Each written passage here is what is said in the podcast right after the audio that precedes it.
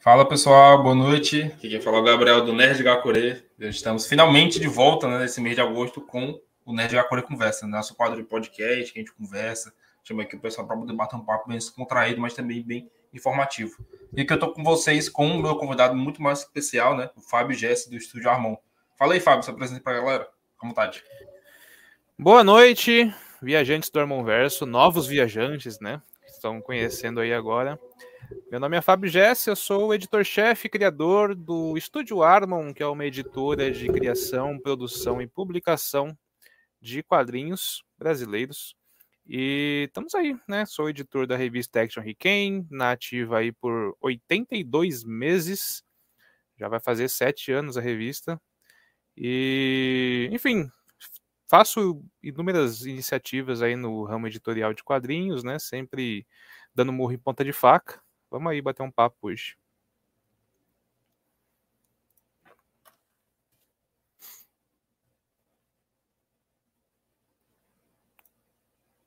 É que eu, tinha silenciado, desculpa. Tá me ouvindo direitinho, tudo ah, certo? Tô, tô ouvindo. O problema é já desde o começo, né, cara? Não tem jeito. faz parte, Mas é isso aí, Faz ao vivo. Acontece, né? Mas é isso aí, o Fábio tá aqui com a gente, né? Eu também tenho que lembrar vocês que os links estão na descrição, viu, pessoal? Vocês têm que ir lá ver os links aqui do, do Amonverso, né? Enfim, do Amonverso. aqui, eles estão lá pelas redes sociais, tem Facebook, Instagram, Twitter, né? Tem TikTok e, e Kawaii já? Tem não, né? Não, esses não. Ah, é, Instagram, Twitter, Facebook. Acho que é isso aí. Por, por o canal do YouTube também, que tem muito vídeo legal, não é só vídeo sobre a revista, mas tem outras coisas. E, claro, principalmente a revista, né? Enfim. A revista uhum. Action Rick, né? Que a gente vai falar Sim. mais dela daqui a pouco também, tá? A menina dos olhos de ouro do Fábio, né? e também tem o site, né? No caso, que tem todos os volumes e tudo mais, os projetos, a lojinha que você pode comprar os volumes do, do autores nacionais. Sim. Inclusive, já fui lá na lojinha comprei umas coisinhas e tal. Show de bola. Ah, Vamos lá conferir, tem tudo aqui na descrição, os links, viu? E também tem, é, tem tudo isso. E o apoio, isso é verdade, cara. O apoio também tem aqui na descrição, viu? Quem quiser virar apoiador, dessa força, galera. Show de bola. Boa noite, Mob. Chegou aí. Mob é nóis, cara. Chegou Boa aí, noite, Mob. Vamos lá para a live. Então, Fábio, eu vou começar aqui sem muito papo na língua, cara. Vamos começar logo o papo aqui. Não importa se tá tendo uma novena aqui de fundo, aqui na minha vizinhança, vamos embora. Mas curto em mangá também, vamos embora, é isso aí.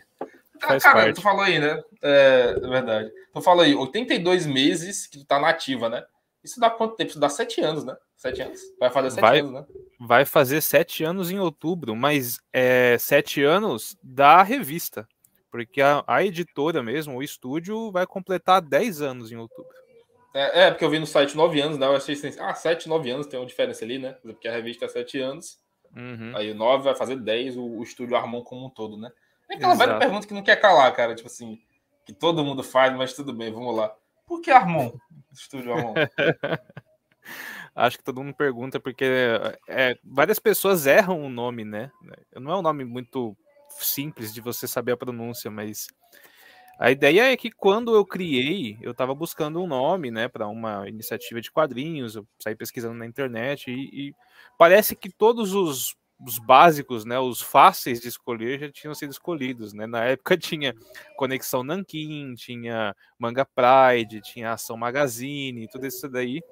Então, tipo, é, é, são nomes que eu pensei e já tinha. Então eu falei, ah, quer saber? Eu vou colocar um nome que ninguém vai escolher.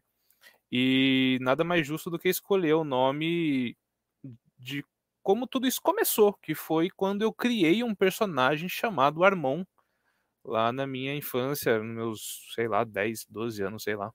Foi o primeiro personagem que eu criei e eu desenvolvia histórias com ele, fazia histórias na época da escola.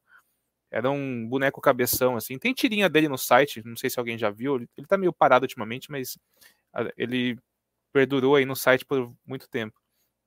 E aí eu fazia histórias em quadrinho com ele, na escola, num, num caderno de pauta mesmo e rodava esse caderno na escola inteira e o pessoal lia e pedia mais. Então, falei, ah, eu comecei a fazer quadrinho ali, né? Então, é, abri a editora com esse nome, acho que foi uma homenagem a essa, esse personagem que me trouxe para esse mundo, né?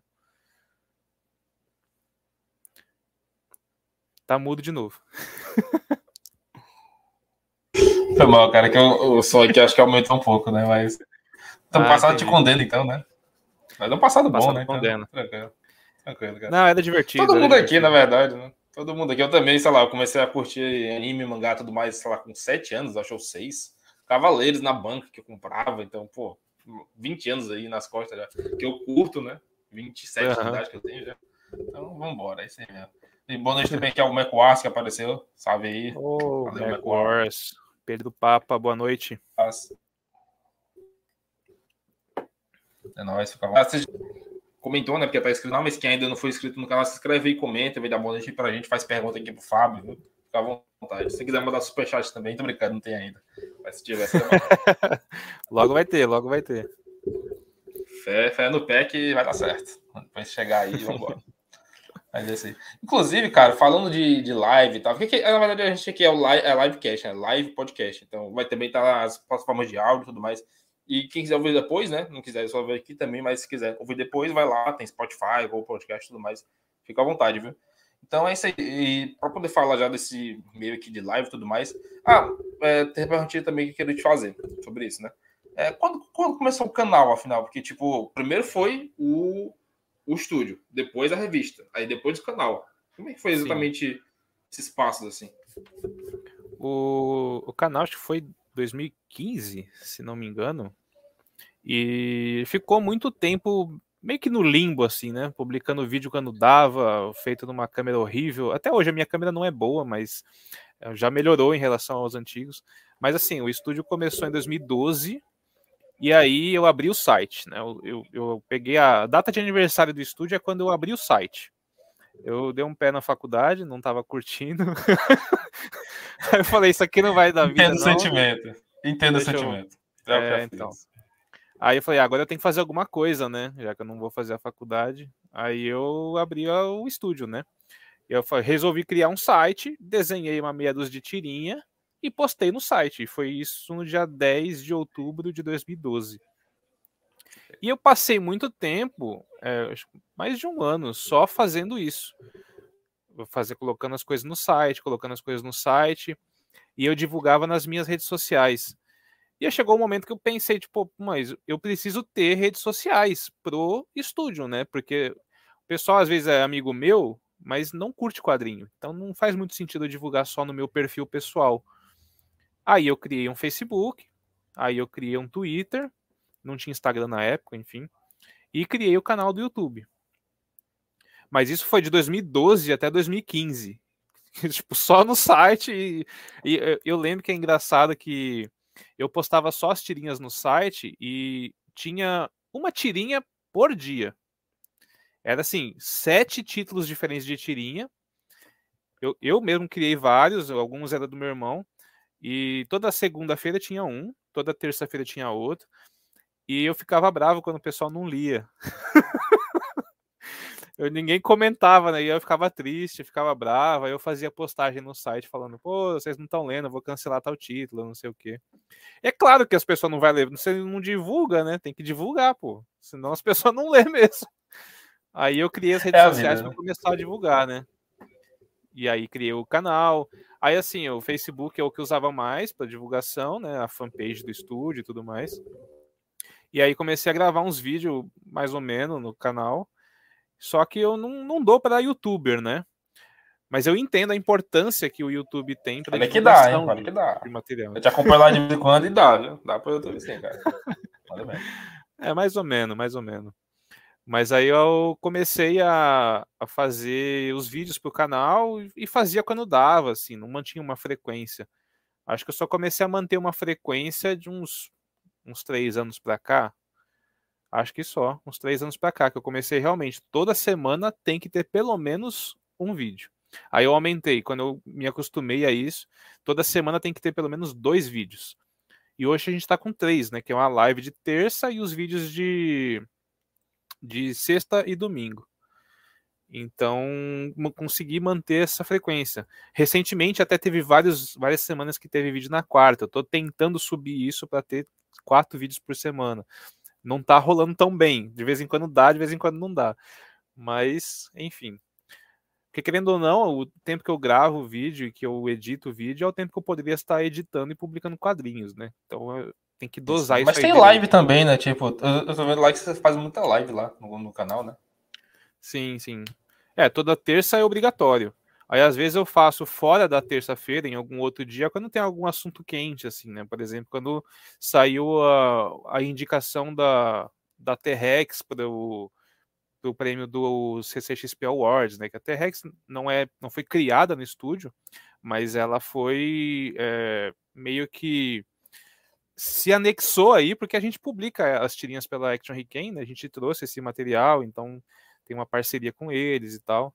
Aí, como teve essa indicação, fiz um vídeo, entrei em live para comentar, então de vez em quando eu faço isso. Mas a live obrigatória mesmo é terça-feira. Toda terça tem que estar tá lá. Faz tempo que eu não falho nessa, nessa premissa aí. Exatamente, cara. De vez em quando eu te vejo lá e tal. Inclusive também tem a live de editar a revista, né? Que tu faz editar na revista, faz live, é tipo um react, né? É, isso é, isso é novo, né? Verdade. Duas horas editando revista, né? Pô, eu acho da isso hora, é... acho muito da hora, cara. Isso é novo. Eu, eu fiquei muito tempo meio com receio de fazer esse tipo de material, porque tem, tem aquele negócio, né? Tipo, eu não faço as edições exatamente do padrão que todo mundo faz, né? Bonitinho e tudo mais. Para mim é uma zona, uma gambiarra, então eu fiquei com medo de mostrar esse processo publicamente. O pessoal fala, você tá fazendo errado, não é assim que faz. E, tipo, é o jeito que eu aprendi, né? Então. Mas aí é teve um dia que tava, tava atrasada a produção da revista. Eu falei: se eu fazer live, eu não edito a revista, então eu tenho que fazer as duas coisas ao mesmo tempo. Aí eu entrei para editar a revista ao vivo e o pessoal curtiu. Ah, cara, é legal, pô. Aproxima, tipo assim, o público da revista, né? Enfim. Sim, sim. E, e, e só parando aqui rapidinho a live, a live podcast, né? Pra poder fazer um pequeno mudança de planos aqui. É, o som da novena que não tá tão alto, né? Então não pode ficar de fundo. Então, vamos colocar aqui um somzinho, tá? Pra dar uma agitada. Um rockzinho assim botar aqui, ver se toca. Show de bola. Vou baixar um pouquinho, tá alto, né? Assim, mais alto. Mas acho que deu certo. Tranquilo. Acho que sim. Vamos lá, cara. Deixar aqui de lado aqui o som das orações. Mas é isso aí. Então, cara, falando sobre a, agora o estúdio Armon, o Action Rick e tudo mais. Tipo, pô, tu falou que ah, no começo eu fazia as tirinhas e publicava lá, como se fosse fácil, né? Tu já fez um site, tu fez canal, tu fez rede social publicava quadrinhos ainda e tu fala, ah, não, esse aqui é de boa, eu fazia lá e tal. Não dava tanto trabalho para ti, não. Tipo assim, como é que foi esse negócio de, de, de começar a produzir os quadrinhos, né? Soltar para o mundo e, e, da galera que chegou junto para poder fazer parte do projeto? Foi é, automático foi... assim ou demorou mais? Como é que foi isso? Demorou um pouco mais. Eu, na verdade, eu desenho quadrinhos desde a época que eu te falei da escola, né? Dos 12 anos e tudo mais. Mas quando eu, em 2012, a gente decidiu, né, eu e meu irmão, não, vamos fazer estúdio, né? Eu conheci um amigo meu num evento, e que não era amigo meu na época, depois se tornou. E ele fazia os quadrinhos dele, imprimia numa xerocadora e vendia. E, tipo, foi a primeira vez que eu tive contato com um possível. Fanzine, art... né? É, Artist Alley, né? Fanzine. Eu nunca tinha visto isso acontecer. Isso já foi depois de velho, acho que eu tinha o quê? Uns 20 e poucos anos. E aí eu falei, pô, legal isso, né? Tipo, eu faço quadrinhos desde o tempo jurássico, eu queria fazer isso também. E aí eu falei, é, já que eu vou abrir a editora, vou criar algumas tirinhas para puxar o pessoal pro público, pro, pro material e fazer os quadrinhos é, para vender em evento. Então eu dividi essa tarefa com meu irmão, né? Ele passou a desenhar eu dei um acompanhamento para ele aprender a desenhar e hoje ele desenha bem melhor do que eu. Hoje eu nem desenho direito, mas a gente fez. O Pupilo superou o mestre? Sim, muito. Passou longe até.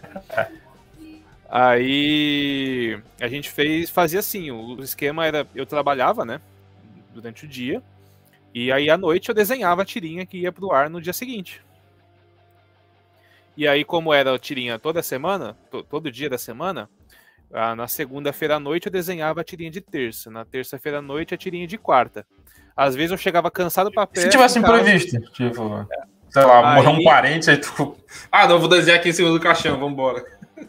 Exatamente. Desculpa, não, eu te, já teve. Aconteceu momentos em que eu desisti de publicar a tirinha no dia, porque não deu. Aí eu só fazia uma postagem no site, né? Hoje não, não teremos a tirinha tal. Só que tinha vezes que eu usava isso como criatividade. Na terça-feira eu tinha um título de tirinha chamado Jango Frango. Que é as, a, um, um, frango tecnológico, né? Ele, ele gosta de tecnologia, ele é todo moderno, mas ele não sabe o que fazer da vida. Que era basicamente a minha vida na época, né? Tipo, eu acabei de sair da faculdade de, de informática, só que eu não tava curtindo. Eu gosto de tecnologia, mas não queria fazer isso, sabe? Então o Jango Frango ele foi meio que essa personificação. Então, na fazenda, né, que é eu moro no interior, então quis trazer esse cenário também. Na fazenda, às vezes acabava energia. E aí eu mandava uma tirinha com três quadros preto, falando que acabou a energia na fazenda e não precisava desenhar, entendeu? cara, isso é arte, cara. Isso é arte, né? Criatividade, é. pô. A sacada, a sacada é arte, né? Aí, se você for então, ver to todas as tirinhas que eu já fiz, acho que tem umas cinco ou seis com o quadro todo preto. com alguma piada diferente, porque ah, acabou a energia é. de novo, mas que droga, né? É tipo o Tite Combo com aquela página em branco e bleach, né, e tal, que tem, a galera fala. Pois muito. é. Pois é. Tipo Boa sacada também. Tem, tem que usar a criatividade, né? Pra não parecer preguiçoso. conceitual, né, cara? Conceitual. Às vezes o cara realmente só não tem a oportunidade de fazer, mas ele vai ser conceitual. Total. Vai dar certo, cara. É, é, um pouco diferente comigo, né? Porque eu só escrevo pra blog, tá? faço crítica e tudo mais. No nível 21, deve estar aí também, né? Mas também, às vezes, tem, ah, vamos fazer artigo e tal, faz aquela gambiarra, né? E tal, faz um compilado, não sei. Cara, é dose. Pra quem tenta produzir conteúdo na internet assim, mesmo que pouco, é trabalhoso mesmo. Não sei como é que é. É, beleza mesmo. Eu já também fiz. É, eu já faço parte de fansub, na verdade, e tal, traduz anime e tudo mais também, é mais complicadinho. E hoje tô aqui no, no canal também, né? Falando aqui contigo. Bacana. Boa oportunidade, né? Mas enfim. Mas, cara, uhum. a, agora falando tipo de. Uma coisa que eu tenho muita curiosidade de saber, muita mesmo, porque, como eu te falei, né? É, até falei aqui nos bastidores também, eu já sou. Eu não, eu não leio a revista com uma curiosidade que eu queria, tipo assim, todo mês e tal. Vou pagar pra ler melhor, mas. É, tem muita gente sendo publicada todo mês, né? Tipo assim, pelo menos cinco ou seis, né? Autores. Aí todo mês tem algumas séries que são mais fixas, mais curtas, outras mais longas, né? Mas, tipo, é. tu podia falar um pouquinho disso, tipo, como é que é essa entre sair de autor, como é que vocês se combinam, tem um grupo no WhatsApp, sei lá, ou você faz um contratinho tudo mais lá, assina, Aí, ah, quem vai estar tá aqui ah, vai publicar não sei quando. Como é que funciona isso? Meu sonho. meu sonho fazer isso. Eu tô um tentando dia. já há um, há um, tempo. Um dia é que chegar. assim, com certeza. Inclusive, eu tô trabalhando para isso, mas é...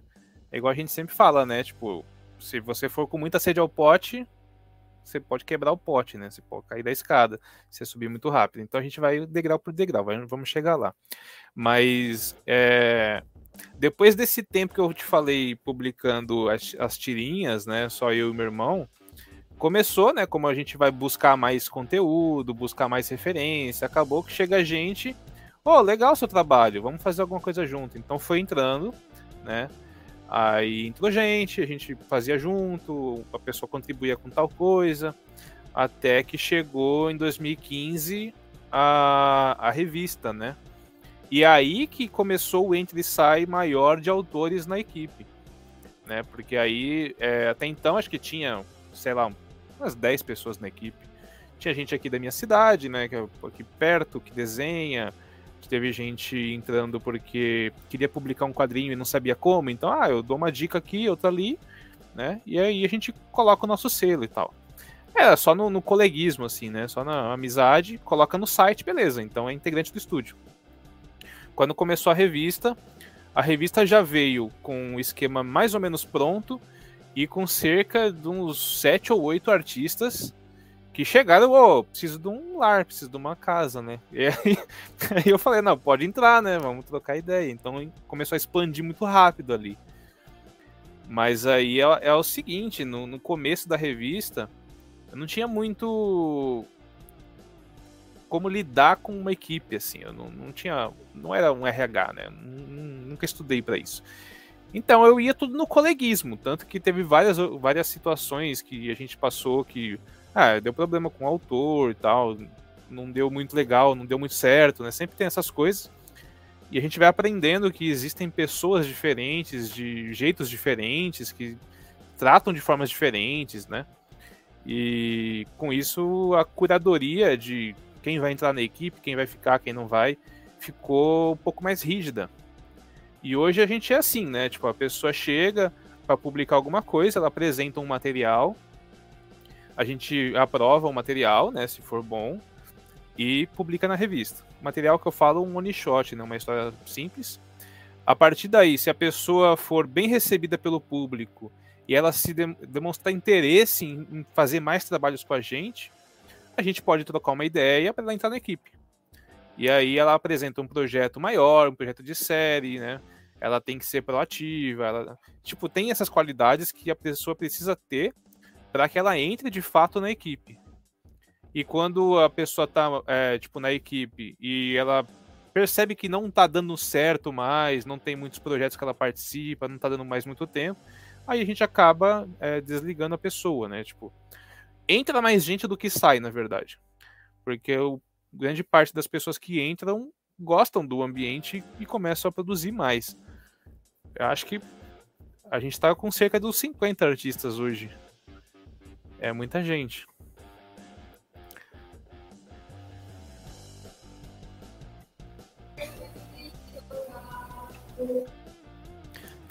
Aumentou o som aí. Foi mal, cara, porque realmente é um negócio aqui, eu fechar a porta aqui pra ver se o som não vem tanto, né? Estão rezando ali, meu Deus do céu. Nada contra, mas é porque chocou de ser agora, né? Nem me mal. Ainda dá pra ouvir Acontece. você de boa, tá tranquilo. Vamos lá, então. Mas, cara, bacana que tu falou, né? Tipo, a curadoria ficou mais apurada com o tempo, né?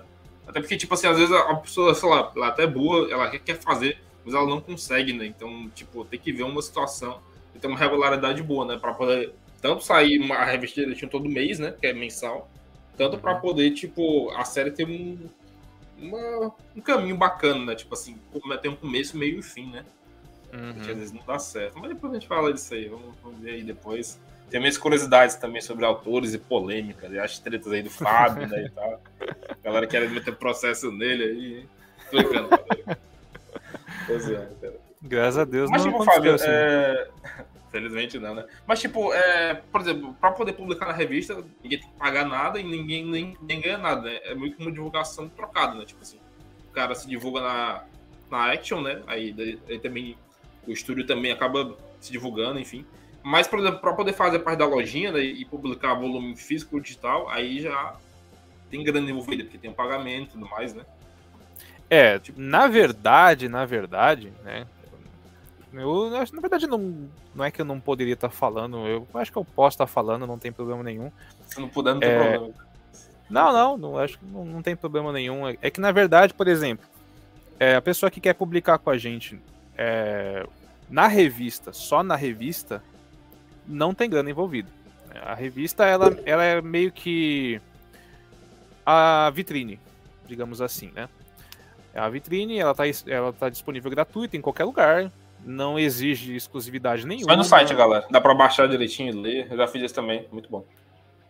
Dá para ler tudo de graça. Você, todo mês você vai ter lá seis, sete capítulos de séries diferentes, né? Enfim, tudo. E depois de um mês na revista, eles vão tudo pro site, tudo de graça, né? Claro que a gente tem obras que é, não são totalmente gratuitas, digital, obviamente, mas a maioria das séries são gratuitas e você pode ler a hora que você quiser. Mas Vamos supor que a pessoa está publicando na revista gratuitamente. E ela se mostrou uma pessoa de confiança, ela se mostrou uma pessoa que sabe trabalhar em equipe e ela se firma como um membro do estúdio Armon de fato. A partir daí, entra um outro processo que a gente tem parcerias com aplicativos de publicação de quadrinhos e esses aplicativos são monetizados. Se vocês forem ver hoje, a gente tem, a, acho que a nossa principal parceria é com o Super Comics. Todo mundo que lê os quadrinhos pelo Super Comics, quando você abre o quadrinho lá, o autor recebe um dinheiro. Então tem dinheiro envolvido mesmo sem a, a, publicação dos impressos, né? Só que isso é mais para as pessoas da equipe que se mostram de confiança, né? Não é, ah, eu publiquei um one shot lá, vou ganhar dinheiro. Não, você tem que se mostrar que é confiável para poder ter essa participação um processo, maior, né? né?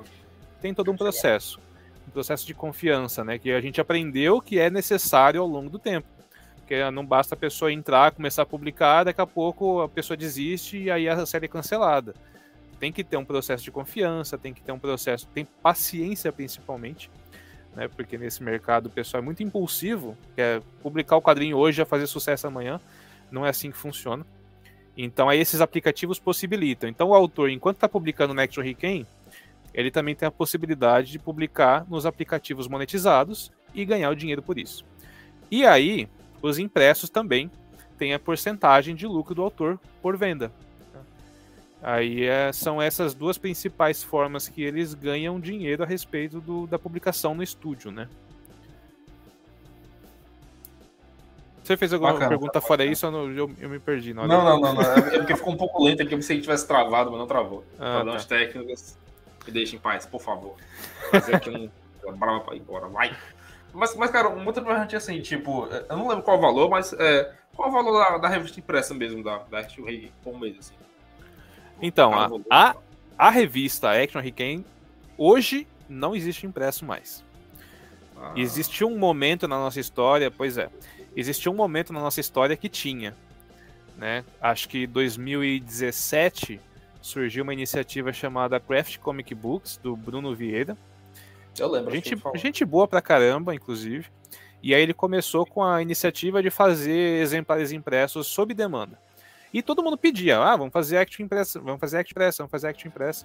Aí eu falei, pô, eu não consigo lidar com gráfica todo mês por enquanto. Então essa solução dele vai ser a solução ideal. A gente começou a mandar para ele, todo mês tinha uma revista. E aí a gente abriu o plano de assinatura, né? Eu não tenho mais as revistas aqui, mas era dava para você escolher o formato pequenininho, né? Acho que 10 por 15, tinha o formato é, 14 por 21 e tinha o formato big do tamanho do 1 A4, né? Caraca, muito legal. Isso.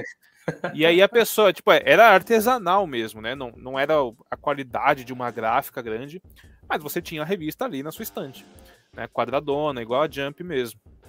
Ah, aí ele você fazia o pedido, ele confeccionava, ele costurava a mão, o miolo, fazia a capa, lombada quadrada à mão, fazia capa dura à mão, tinha versão capa dura também, se você Caralho, quisesse, era mais caro, mas sim.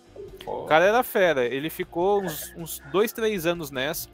Só que dava muito problema nas impressoras e tal.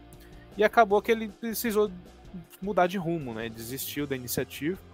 Só que assim, teve um determinado momento que, antes de começar essa fase de versão impressa, muita gente pedia. Vamos fazer impressa, quando que tem impressa e tal? Eu falei, nossa, quando fizer, então vai vender, que nossa, vai ser um fenômeno, né? é. Aí, quando a gente colocou, sei lá, no começo vendia duas, três por mês. E, tipo, um público que ah, dava duas mil, três mil views por mês na revista, três ou quatro comprava, né?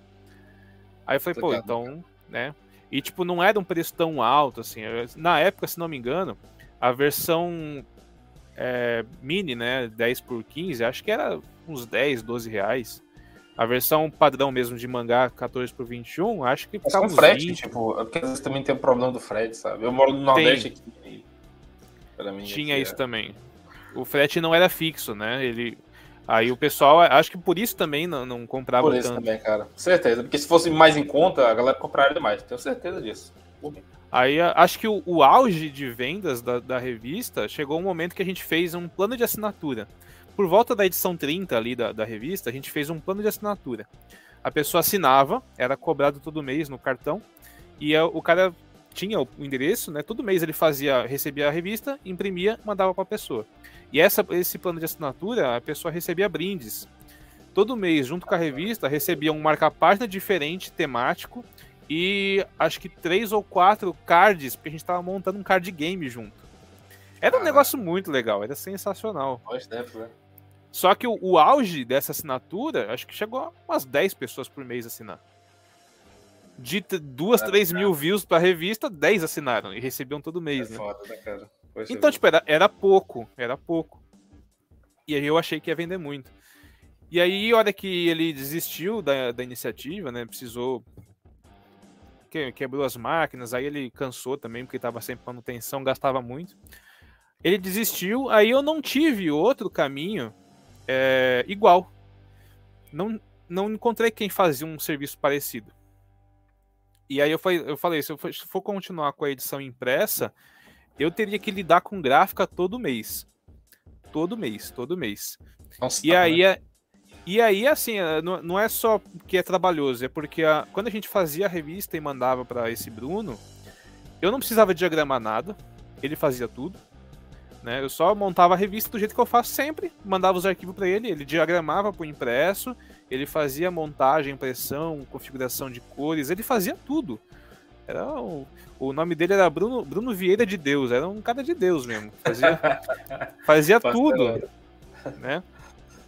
E aí, a partir do momento que não tinha mais ele, aí eu falei, pô, é, eu levo os encadernados que a gente publica hoje, eu levo uns dois meses para diagramar. Como é que eu vou diagramar uma revista de 200 páginas todo mês se um encadernado de 100 páginas eu levo dois meses? Não faz muito sentido. E outra, é, com ele era sob demanda. Você comprava, ele fazia uma e te mandava. Para as gráficas, eu teria que imprimir pelo menos 50, 100 exemplares para vender 10. Aí não faz muito sentido, não bate a conta, né? Por isso que acabou que a, a versão impressa se tornou inviável por conta desses, desses todos esses fatores, né? Mas, né? Se surgir uma iniciativa parecida com a que ele fazia, pode rolar impressa de novo. Inclusive eu quero, seria muito legal. Se não precisasse ter estoque, se fosse uma pessoa parceira que me ajudasse a configurar para impressão e tudo mais. Se algum dia rolar, eu toparia super de boa. Se a situação financeira do país, sei lá, melhorar, talvez, né? Saímos da crise é, financeira então. também da, né, pandemia e tal, enfim. Agora piorou ainda. Tá mais, tá mais difícil ainda. Mas, cara, por exemplo, é, no sentido digital, de, sei lá, virtual, daria pra poder fazer uma coisa talvez até mais ousada do que tá sendo feita agora, né? Por exemplo, sei lá, uma ideia que eu tive aqui pode ser meio abstrata para vocês, mas vou, vou jogar aqui, né? Sei lá, fazer um aplicativo, uma coisa assim que você reúne os autores e lança as coisas no aplicativo, aí cobra uma assinatura, talvez. Sei, talvez não dê certo, mas Sim. talvez desse, vai saber. Pela é, praticidade, já... né? Enfim. Talvez a galera compre essa ideia. Pensei em coisas assim, né? A gente tentou fazer algo parecido com o Apoia-se. Não um aplicativo, mas uh, a gente desenvolveu séries que seriam exclusivas para quem fizesse o Apoia-se. E aí eu mandaria os capítulos dessa série só para eles. Mas acabou não, não dando tanto né, retorno também. E a gente tem formas de monetizar, por exemplo, no, no próprio aplicativo do Super Comics, tem obras lá que você só lê lá. E você, se você lê lá, a gente ganha um retorno. Né? Aí a gente deixa alguns meses exclusivo lá e depois, quando saem novas histórias exclusivas, a gente volta ela para gratuita, né? Então é, seria muito legal ter um aplicativo só nosso, né? Um dia vai rolar, mas até então a gente faz dessa forma. Tem tanto o Super Comics quanto a Flip True também, que é uma parceira nossa. A gente coloca quadrinhos lá é, trancado para venda, né? A pessoa compra para ler. E a gente mantém essa exclusividade nesses dois. Mas se um dia rolar um aplicativo só nosso para fazer esse esquema que você falou, seria muito legal. Só falta dinheiro para desenvolver, né? Cara, fogo. Se eu tiver sangrando aí, rapaz, um dia eu me aventuraria, talvez. Mas é complicado, né, cara? Tem que pagar meus cartões primeiro. Então vamos lá. Pois é. mas porque, cara, é porque, tipo assim, tu falou do, da ideia de fazer impresso também, mas é porque, sei lá, hoje dia tudo é tão mais virtual, né? Também tudo mais e-book, né? Eu fico pensando que com o tempo o impresso vai ficar cada vez mais defasado, né? Tipo, então é meio que inevitável fazer o que você está fazendo, só que, claro, é buscando formas de monetizar, até, até pra galera se animar, continuar produzindo, produzir mais e melhor, né? E poder até viver exclusivamente disso, né? De produzir quadrinho autoral. Seria muito bacana isso no Brasil, né? Principalmente, que Seria. não tem uma comunidade atenta para isso. Tipo assim, tem gente que compra o quadrinho internacional, que conhece, famoso. Mas, cara, tem tanta obra boa aqui que a gente pode pensar assim, poxa, essa obra que deve que é aquela obra de fora. E não é nem competição, não é competição realmente, mas fico pensando que a gente poderia apoiar mais o nacional curtir mais e não o de fora, talvez. Inclusive, também, é, eu acho que um, dois ou três quadros que eu comprei lá foi pouca coisa, infelizmente, mas eu vou comprar depois. Viu? Vou fazer isso mesmo. Lá na loja foi o T-Hunters do Israel Guedes. que, que uhum. era publicado no, no, no, na Action, né? Mas acabou sendo descontinuado, enfim. Depois a gente pode entrar nisso, né? Mas, cara, por exemplo, pegando lá o Hunters, né? A obra lá dele. É uma obra tão bacana, tipo assim, tão bem desenhada, tão bem roteirizada, tão divertida, né? Tão bem feitinho. O, volume inicial, o primeiro, é muito bom, cara. Então, parabéns aí pra uhum. vocês que trabalharam nele, né? Que ficou realmente muito bom. Então eu pensei assim, pô, mas, cara, uma obra dessa aqui podia ter tanto mais, tão mais público do que tem, né? Então, é, é uma pena Verdade. que a gente não consegue, sei lá, teve, talvez ter investimento e a forma de trazer isso de uma, tornar isso estável, né? É, assim, a galera lendo, conseguindo contribuir de uma forma financeiramente, né? Eu entendo que, tipo assim, parte do público talvez não tenha condição de pagar por um quadrinho, né? Mas uma parte tem. Só que a gente tem que ativar isso, né? Mas pode falar um pouco mais disso, tipo assim, né, do, do que tu vê de obras bacanas que poderiam, sei lá, não vou dizer competir, mas que são muito boas realmente, que tem que encontrar uma forma de se continuar aí, a ser publicadas.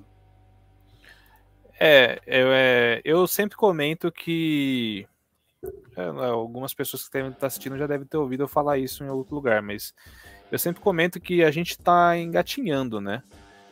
É, como eu falei, os artistas hoje eles são muito imediatistas, eles querem fazer sucesso amanhã. Acontece que ó, o mercado de quadrinhos não se constrói assim tão rápido. Né? A gente compara muito com o Japão, mas o Japão faz quadrinhos desde a década de 40, 50, né? quesito de mangá. Hoje é muito popular. E, Nossa, tipo, hoje vende pra cacete. É um mas... povo que lê mais também, né? Tipo assim, que lê mais e tal, o físico, né? Aí Sim. A cultura é diferente, né? É uma cultura completamente diferente em um mercado que teve décadas e décadas para se construir. A gente, se for ver, se for, for voltar e a gente está em 2022, uh, na década de 90 já se fazia quadrinho muito mais tempo, mas na década de 90 que começou o mangá aqui o pessoal fazia os fanzine para vender nos eventos. Então, se a gente for ver a questão do mangá, a gente tem aí pouco mais de 20 anos de mangá.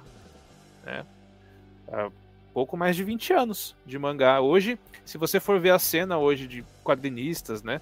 Basta ver o Artistielli dos eventos, o tanto de gente que tem hoje.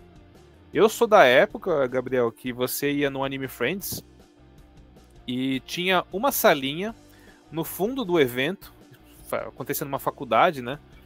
No fundo do evento, numa, numa salinha lá longe, tinha três caras ali vendendo quadrinho. Hoje em dia, por exemplo, o Sana aqui, que é o que tem na minha capital, Fortaleza, no Ceará, né? Tem, sei lá, 10 pessoas ou 15 ou mais, vendendo coisa tanto local quanto mais se você e tal, tipo assim. Cordel, se você for quadrinhos ver, mesmo, mangá, HQ, enfim.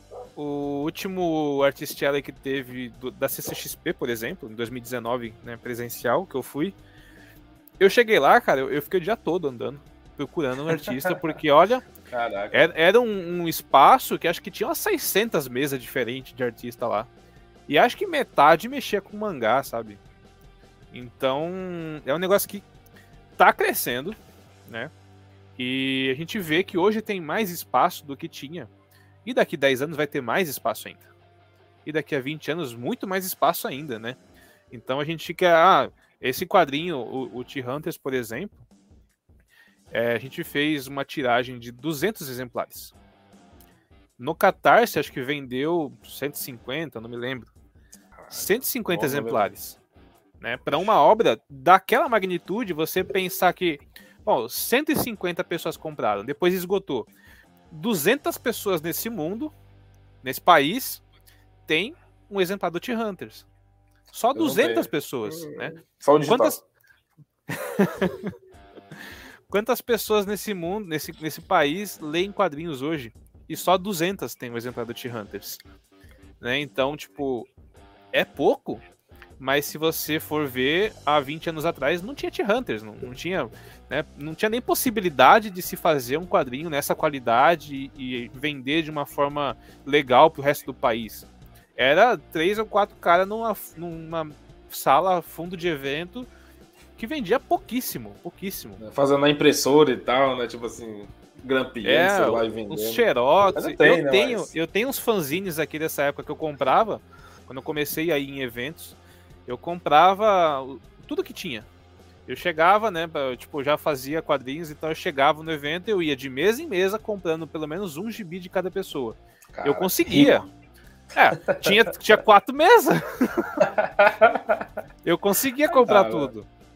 Aí, com, conforme o tempo foi passando, eu tive que selecionar, porque aí não dá pra comprar mais tudo. Não consigo comprar 600 quadrinhos no evento. Né? Então, tipo, tá crescendo, tá crescendo. Os caminhos estão vindo, né? E eu não falo da publicação de impresso, não. Não é isso, na verdade. Por mais que se torne digital, né? O número de pessoas tendo a confiança de fazer quadrinhos hoje é muito maior do que era antes e tendo viabilidade de mostrar o trabalho, né? Tem um Catarse para vender, tem as plataformas para monetizar, Super Comics, Social Comics, tem a Flip True, por exemplo. É, são então, muitas iniciativas né? hoje. Tipo, redes sociais para poder divulgar e tal, né? É muita... Exato. O negócio tá mais permissivo, tá mais tem mais possibilidades. Né? É, eu acho que a única coisa que impede hoje de vender para todo o Brasil é, é, frete, né? Frete tá muito caro. Você enviar o quadrinho, né? Você mesmo falou, a gente tava, acho que em off, né? Falando do, do frete. E se, não, se o frete fosse mais barato, vendia bem mais para todo o Brasil, né? E tipo, ficaria mais acessível, por exemplo, a pessoa conseguir ver, sei lá, uma obra que ela nem faz ideia de que existe, mas ver lá um canto, uma loja, não sei. Ah, vou comprar isso aqui, bacana, alto nacional e tal. Gostei da sinopse, vou comprar aqui. Mas, sei lá, o mangá não pode nem chegar na loja porque é muito caro, né? Então, não pode ser Sim. distribuído pelo país e tal, né? É. É, é eu acho engraçado, eu, eu acho até engraçado quando as pessoas é, veem assim o nosso quadrinho, né, no, no site. Ah, isso daqui, quando que vai para as bancas de jornal? Cara, nossa, seria um sonho se eu pudesse fazer isso. Mal sabe eles que para ir para as bancas você precisa de milhares, milhares e milhões, não é assim. Pois cara. é, pois é. Aí assim, tipo, as é, bancas de é jornal aqui da minha região, eu consigo colocar os quadrinhos lá, porque eu vou pessoalmente, né? Mas é, não rola assim, por exemplo, aí na tua cidade eu mandar um quadrinho para deixar na banca de jornal, é, né? O frete aqui. E as bancas estão morrendo também, né, cara? Se a gente for ver, também. Tipo, a cultura de Mas eu falo, tá eu falo até de comic shop também, né? Comic shop existem milhares, né? E depende delas demonstrar interesse de vender e tal. A gente chegou um momento é, antes da pandemia que a gente ia dar um passo que podia ser maior que a perna, mas aí veio a pandemia e fechou tudo, né? A gente estava preparando e já tinha conversa andada com acho que umas quatro ou cinco comic shops de São Paulo, da capital, para a gente vender quadrinhos para eles venderem lá. Tipo, deixar lá, né? Acho que a, não sei se acho que é da Monstra, a Comics, a Ugra. Eu não sei se você conhece essas, elas são relativamente não, famosas. Vou falar da, da, primeira, eu acho, mas as, as, outras. E a Comic Boom, né? Que a gente tem Comic artistas em São Paulo, então eles têm esse contato lá de ir no, lugar e deixar o quadrinho e tal. Mas aí a gente estava conversando isso lá novembro, dezembro de 2019, né? Aí começou janeiro, fevereiro de 2020, enfim. Aí fechou tudo e não deu aí certo. Começo, sei lá, tipo, se a pessoa não sabe que o quadrinho tá lá, como é que ela vai lá para conhecer? Ela não pode ir lá, né? Então... Pois é. Aí a gente é, deu um passo para trás, né? E até então não conseguimos dar o passo para frente de novo, porque o negócio reabriu, mas agora as gráficas que estão fechando, a gente não consegue fazer gibi mais, né? Tá tudo mais nem caro. papel direito, papel caro pra caralho. Pois é, não, nem fala. Você é louco, bicho. Pesadelo a desculpa das editoras grandes, a gente vê que se para ser esse impacto para JBC, para Panini, para Neopop, imagina para uma editora menor, né? Fazendo uma escala menor, né? Enfim, fica mais Total. caro. E... É, ah, eu, é eu como eu entrei para esse meio, né, de, de editora e tal, a gente tem contato com algumas assim. E vários amigos meus que tinham editora fecharam. E é muito triste quando você vê a pessoa desistir assim do sonho dela, né? Porque há, muitas se pegam na publicação impressa mesmo. A gente ainda tem, ah, beleza, não estou fazendo impresso, mas a gente tem formas de viabilizar pelo Super Comics, pelo Flip monetizar, né? Para ganhar pelo menos o, o suficiente para manter as contas do estúdio, porque o estúdio também tem contas, né? Então, se a gente tem essa forma, beleza, mas uh, e se, por exemplo, tem editora que licencia quadrinho da Itália? Você vai comprar a licença do quadrinho da Itália para deixar na internet de graça, os caras da Itália vai vir aqui e enforcar o editor, né? Não é assim que funciona. a gente ainda... ganha uma parte por volume vendido, eu acho, né? É, sim. É interessante que é. isso, né? Então, se você não tem, é, tipo, como a gente produz, a gente faz o que quiser com o nosso quadrinho, né? Não é algo que a gente está licenciando. Mas se a editora licencia, é mais complicado, então acaba fechando mesmo. É a vida, né, cara? Complicado lançar quadrinho, viu? Mas pelo menos é uma coisa divertida que vocês gostam muito de fazer. Eu percebo isso, né? Tipo, nas lives, tá, nos vídeos. Mas eu, eu é vejo que tu faz uma coisa que tu acredita, que tu sente bem, e pode não dar esse retorno financeiro todo, mas imagino que também não seja um prejuízo para ti, assim, né? Tipo, dá pra equilibrar ali, né? Ah, não, Mas claro, teve um que, teve um que teve, tipo assim, que tirar do teu bolso pra poder começar um negócio, as coisas, né, e tal. Mas eu sei como é que é, a gente sabe como é que é isso aí. No blog acontece muito isso da fansub também. Mesmo que a uhum. galera ajude com doações e tal, a gente tem que tirar dinheiro do bolso pra poder fazer o negócio fluir, ficar divertido, né? Mas é assim mesmo, tranquilo. A gente gosta, né? Então, pois é. Faz parte da, da vida, né? Verdade. Mas, cara, é, agora vamos para um momento tenso aqui da live, né? Falar de coisa mais polêmica, talvez, né? vamos lá, né? E quem tá aí, deixa o like aí, galera. Faz pergunta aí pro Fábio se quiser também, que ele vai responder. Se não for coisa muito assim, número da, da loteria, do cartão, ele não responde também, não. Mas o resto eu acho que dá certo. Mas então, tá cara, frio assim, aí no é... chat. Né? Tá meio escondidinho aí. Tá mas para de que só te vendo falar aí, ficaram hipnotizados aí. Tá? Beleza do meio tá fogo. mas então, cara, é tipo assim, não, não, não é a treta, na verdade, que eu queria aqui suscitar, mas é uma curiosidade mesmo. Porque, por exemplo, teve um vídeo que vocês fizeram sobre o assunto, mas eu, eu te confesso que eu ia ver, comecei a ver, mas depois eu fiquei ocupado com outra coisa, não terminei de ver ainda. Mas como a gente vai bater esse papo aqui, né? Tava assim, ah, vou perguntar pra ele ao vivo, tá? Vamos ver o que, que ele responde aí. Tava trazendo um pouco do vídeo, um pouco a lei, não sei. Mas é, era justamente sobre o que eu falei, sobre aquela obra que eu falei que eu gostei bastante, né? Que era o T-Hunters, do Israel Guedes, né? Também tinha uhum. outra obra que era do Cartola, né? Que até o autor português, eu esqueci o nome dele agora, né? Muito boa também. O... o nome agora, cara. É Demon Hunters. Demon Hunters, Demon né? Hunters é do, do, português, né? É, do português. Jogo Cidades. também, né? É, Jogo Cidade, boa. E, e tipo, no Cartola era outro, mas enfim. É, então, tipo, tu, é, tu, falava no vídeo né, sobre o cancelamento das obras e tudo mais, o que, é que aconteceu tudo mais. Pode falar um pouco mais pra gente aqui sobre o que aconteceu nesse caso também, né? Até em outros, só pra gente entender como é que funciona uhum. isso. Essa morte prematura dos mangás, morte entre aspas, né? É, a descontinuidade a... Da, das obras. Né? Quando a, a gente começou a revista, a... assim como a gente. Meio... Eu não gosto de falar que a Action Riken é a Shonen Jump brasileira Existem pessoas é que. É mais falam. próximo disso que tá aqui, é o mais próximo disso. É, tá? Mas, mas eu, eu não, não gosto de falar isso. É. Mas enfim, quando começou, eu me espelhei no esquema deles, né? Então você vai ter séries que estreiam, tem séries mais curtas, séries mais longas e cancelamentos, assim como conclusões. E quando começou, eu pensei, ó, se a série for é, não for popular, a gente cancela. Só que aí assim, quando começou a revista, você começa a conviver com aqueles artistas todo dia e você conhece a realidade de cada um. Cada um é diferente, cada um tem um ritmo diferente, cada um produz de uma forma diferente. Então você acaba, pô, é, essa obra não tá indo tão popular, mas eu vejo o esforço do artista. É injusto eu cancelar. Porque ela não é popular por motivos, né? Acontece que às vezes uma série já foi publicada antes na internet e agora ela chegou na revista, então a pessoa já conhece. Aí ela não, obviamente a pessoa não vai votar na popularidade nessa obra, ela vai votar numa que ela não conhece. Então aí já mudei a forma de cancelamento de obras quando eu comecei a perceber isso. É, por exemplo, tem uma artista no estúdio também, que é a Ingrid Oliveira, a autora de Age of Guardian. Age of Guardian é o nosso Hunter x Hunter. E a Ingrid é o nosso Togashi. Porque assim. No, no... bom ou no mau sentido? Nos dois. Ai, meu Deus. Nos dois, porque olha, essa menina, a arte dela é sensacional. Menina assim, mulher já, já adulta. Mas a arte dela é sensacional. E no começo da revista, ela publicava mensal. Só que o ritmo de produção dela não é mensal. Ela leva mais tempo. Então, quando ela entregava um capítulo, ela entregava do jeito que dava para entregar, né? E aí chegava a página borrada, erros de português, né? tipo, na correria.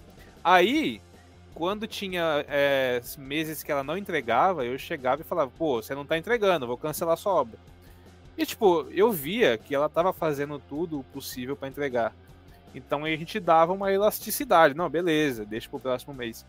Com o tempo, eu percebi que é, se ela tiver um tempo para produzir, ela vai entregar um negócio sensacional, cara. Se você for ver hoje, é, os capítulos de Age of Guardian demoram muito para sair.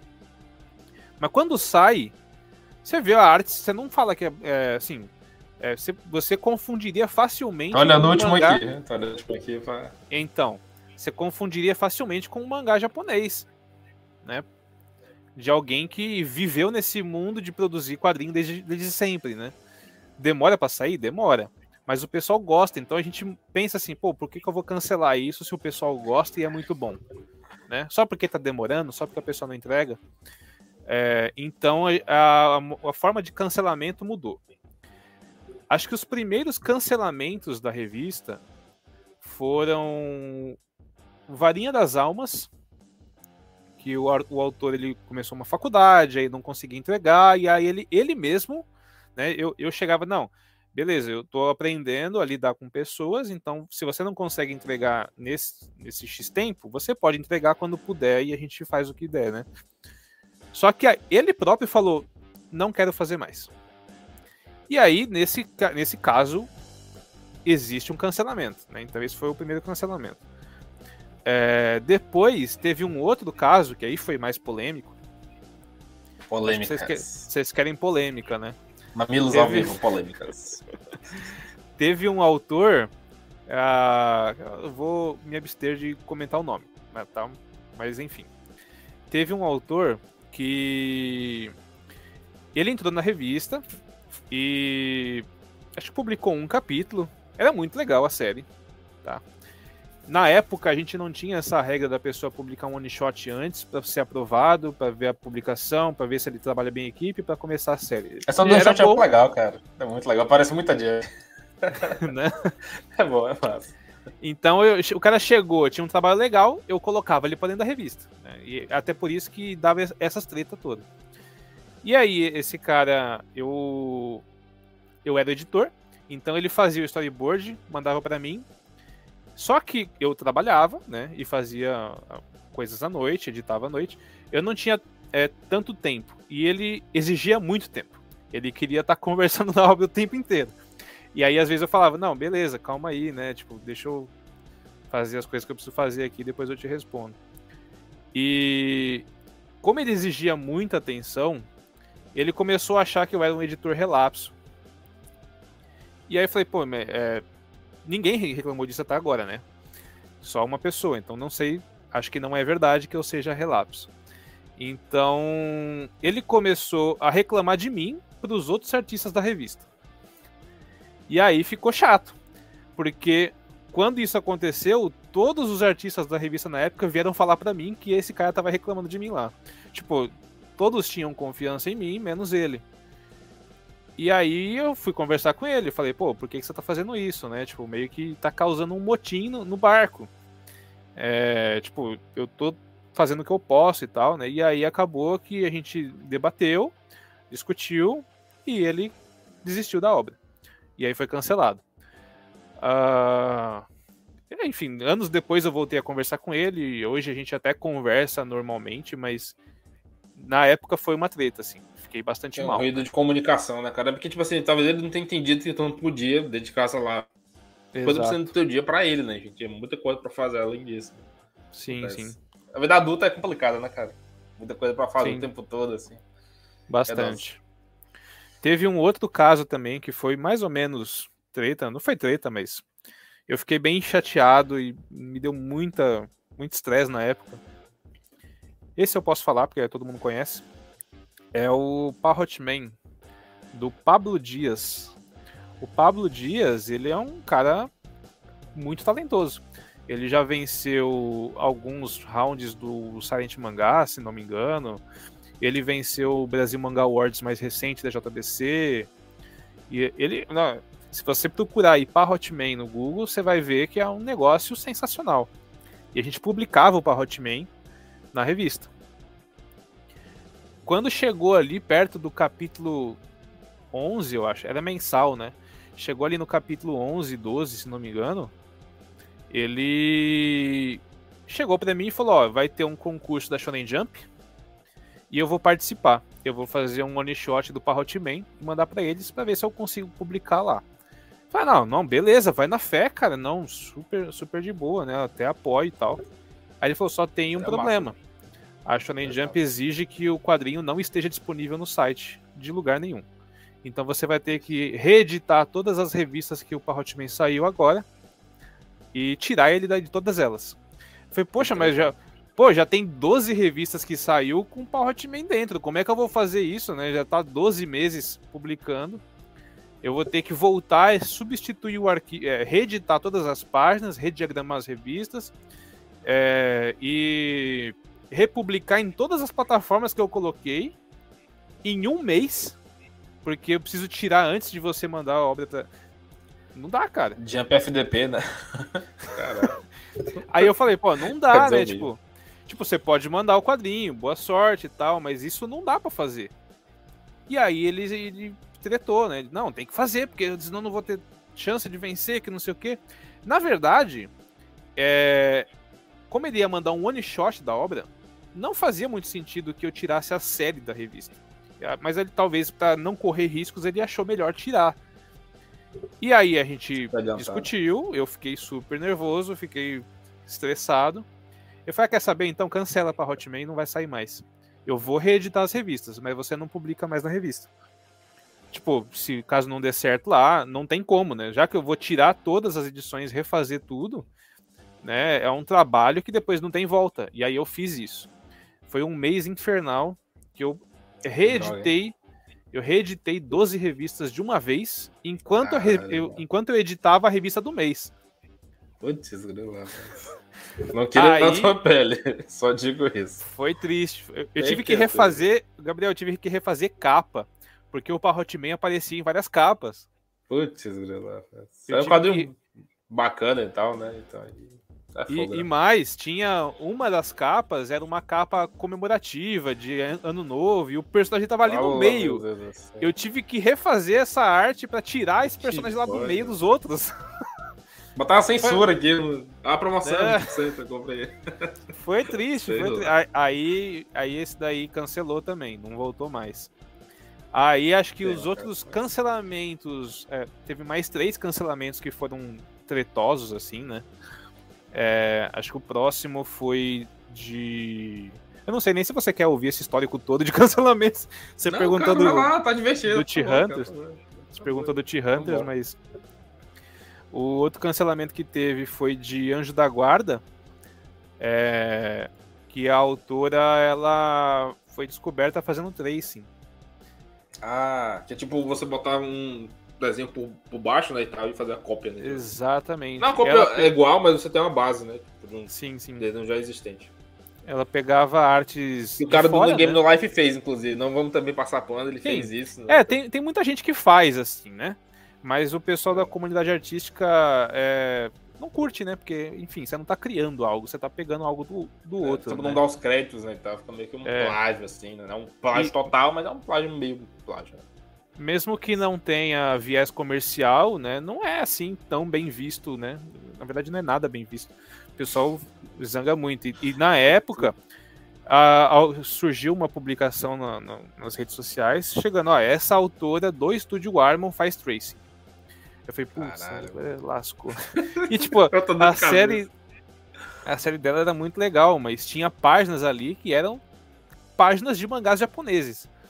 Tipo, ela, ela desenha bem, mas acho que para entregar o capítulo logo, ela pegava páginas meio que prontas e passava por cima e tal. É, né, era um vacilo, né? Tipo, e foi muito é chato, vida, né? porque nessa época, cara, eu tava de férias quando Nossa. essa imagem surgiu, eu tava em Curitiba, passeando, e aí eu vi esse negócio e falei, puta, e agora? Caiu uma bomba assim no teu colo, pá, tu tá lá pois no... é. na ah, mas mas assim, eu não tinha é, computador na época, eu tava sem internet, eu, eu vi assim, de relance, eu falei, nossa, eu vou ter que resolver isso quando eu voltar. E aí, quando eu voltei, Gabriel do céu, Eu voltei, eu entrei na internet.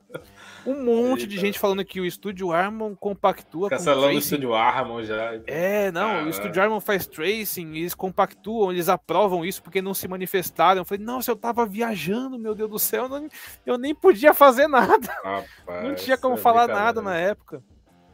Não se manifestou, não tomou uma posição. E... Eu falei, não, cara, calma, deixa eu pensar nisso, deixa eu conversar com a autora, ver o que tá rolando, né? E aí que eu fui resolver tardiamente, porque eu tava viajando, mas ninguém sabia, né? Ninguém quer saber. Você, você, quer, você tem que resolver as coisas na internet hoje na mesma hora que acontece, né?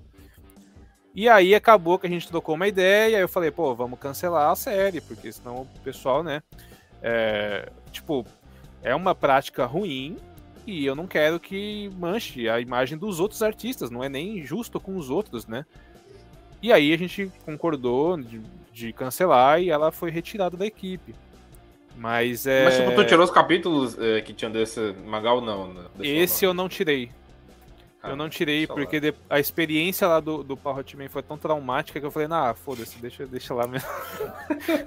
não vou nem mexer, mas se alguém perguntar, não, beleza, tinha Trace é, sim, tá mas já tirei. Cara, no Japão fazem coisa muito pior e, tipo, ninguém é. apaga o que passou, né? Então sai a vida, né? Tipo. Tipo, ninguém ganha dinheiro com essa é. revista. Você tá lá no, no, meio ali, já foi, já é, passou. É, não vai né? morrer, não, não vai morrer, não. É, então. E aí os próximos dois cancelamentos que vieram foram esses dois que você comentou, do Demon Hunters e do T-Hunters. Foram casos até a princípio parecidos, né? Porque os autores é, produziram até certo ponto, é, coincidentemente cada um até o capítulo 10. Os dois, capítulo 10. A gente lançou. A, as duas obras têm Hunters no nome. As duas obras Sim. foram até o capítulo 10. As duas tiveram volume 1 impresso no mesmo ano. Cara, sacanagem, né, cara? Muita no mesmo ano. Cada e... destino, enfim. Pois é. E o Demon Hunters em si foi porque o autor, na época, ele publicava no estúdio. Quando a gente publicou o impresso dele, a gente ainda não tinha parceria de monetização com os aplicativos não tinha ainda a, a enfim, a expertise, né, a, a estrutura financeira para pagar o, o lucro do autor por venda. Então o Demon Hunters ele não recebeu muito pela publicação. E aí ele viu, ele foi receber um convite de um roteirista português para fazer um quadrinho lá comissionado. Então ele aceitou. E isso acabou calhando de ser na época que ele estava na faculdade e acabou tomando muito tempo dele. E deixou em pausa a obra. Ah, ele pausa. deixou em pausa a obra há muito tempo. E aí, sempre que eu trocava ideia com ele, pô, e aí vai voltar? Não, vou, vou voltar, só que ainda não dá. Aí, em determinado momento, ele parou de responder. Aí, em determinado momento, ele respondeu e tá, ah, não sei se eu vou voltar. Aí, tá, não sei então, vamos deixar em hiato, né? Aí, em determinado momento, eu falei, pô, faz muito tempo que você tá parado, vamos voltar? Pelo menos para você concluir. Não, vamos voltar, beleza. Aí depois disso ele nunca mais respondeu. Comecei a mandar mensagem, não respondi. Aí eu falei, pô, eu não, não dá, né? Não ficar tanto tempo assim é esperando. Talvez ele tenha. O cara tá tão pensado... ocupado, né? Tipo, sei lá, é... um bloqueio, enfim, tanto Às problema na vida é... pessoal. Não é nem por mal, né? Às vezes ele tá com outra, é. outra vibe já. E eu falei, ah, eu não vou mais. É foda. Né? E aí falei, vou cancelar então, né? Se algum dia ele voltar, a gente descancela. É, pode né? ser, né? Tipo, tipo, ele não parou obrigado, né? Foi mais uma falta de é. conseguir viabilizar a continuação. Pois é. Pena, e com, e com o T-Hunters, né? com o T-Hunters aí aconteceu é, de ser um contrato também, né? Mais ou menos parecido com o Diogo, mas o, o Israel ele fez, fechou um contrato com um aplicativo, que é o Webtoon. E ele começou a publicar o quadrinho lá em, em inglês. E uh, aí o, ele tinha o hum. contato com o aplicativo. Eu sigo lá, eu acho. Eu sigo lá em inglês, verdade. Eu acho que eu Ou em português, é, então. Sei, lá o formato agora é diferente, mas a princípio ele começou a publicar essa versão que a gente publicou impresso lá no aplicativo. Né? Só passou para o inglês, beleza. E nesse contrato dele ele ia receber por visualização. E na época também que saiu o T-Hunters, que é a mesma época do outro, a gente não tinha os lucros por venda de impresso e também não tinha parceria com o aplicativo. Então, ele recebia bem pouco do Estúdio Armon, né? E aí ele recebeu o contrato lá, vai receber por visualização, mais proveitoso, e ele foi. Só que aí o contrato lá exigia exclusividade. E aí a gente teve que trancar aqui. Aí eu até fiquei preocupado, né? Pelo amor de Deus, não fala pra eles para retirar da revista, não, né? Senão eu vou ter que reeditar todas as. Pelo amor de Deus, né? Isso mas não precisou tirar, não, então. Não, mas não precisou, não, que eu não vi tirar, tipo assim, olhando. Não, assim. não. Aí ele falou, não, eu, eu converso lá, eu pelo menos retirada do negócio não, não vai precisar, não. Falei, ah, beleza, então deixa em hiato, né? Ficou o aperitivo, tipo, do Couch Hunter, né? Pra galera ir lá ver depois. Exato. Né? Aplicativo, é. tá? Aí é, esse contrato era de dois anos. E falei, beleza, depois de dois anos, então, você vê como é que vai ser lá, se vai ser proveitoso ou não. Qualquer coisa a gente retorna do hiato, beleza. Só que lá no aplicativo, eu já não sei o quanto foi proveitoso ou não, mas ele mudou o formato do quadrinho. Passou a ser colorido, aí ele conseguiu. Porque lá é webtoon, né? Tipo, aí Exato. colorir e tal, pra poder encaixar mais lá, né? Então, depois eu vou dar uma olhadinha, porque eu, eu tenho esse aplicativo, inclusive, eu gosto muito de ler lá e tal, mas, tipo, não tem autor brasileiro, assim, que eu conheci, enfim. Dá uma olhadinha lá depois de novo. Eu faz muito tempo, né? Foi falta de tempo também, infelizmente. Mas lá tá em inglês ainda, eu acho. Se tá não me engano. Não, mas eu, eu li em inglês mesmo, assim, inclusive. É ah, muito, então acho que é inglês, inclusive. Fica, fica a dica. Bem bacana. E eles também dão a oportunidade a galera, tipo assim, quem é de fora da língua inglesa, é publicar na, na própria língua, português e tal, tudo mais. Tem uns uhum. que fazem isso, inclusive, lá. É bem interessante a ideia. Vou dar uma olhada depois, inclusive. É, dá uma Mas, olhada lá. Ficou então, bem legal, viu? Ficou bem legal. É. Mas aí, como ele tava fazendo dessa forma, acabou o contrato de dois anos, né? Esse ano, e a gente trocou uma ideia de novo. Eu falei, e aí, volta pra cá ou fica aí, né? Ele falou, pô, lá tá maneiro publicar dessa forma, né?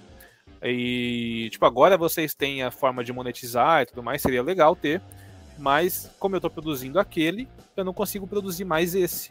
Porque já é uma história que ficou defasada, né? Ele refez o começo, mudou rumos da história, então. Aí ele falou: pô, se eu voltar para finalizar essa versão em mangá, a versão em Webtoon vai ser diferente. Pode é, confundir um... o leitor. Um choque, né?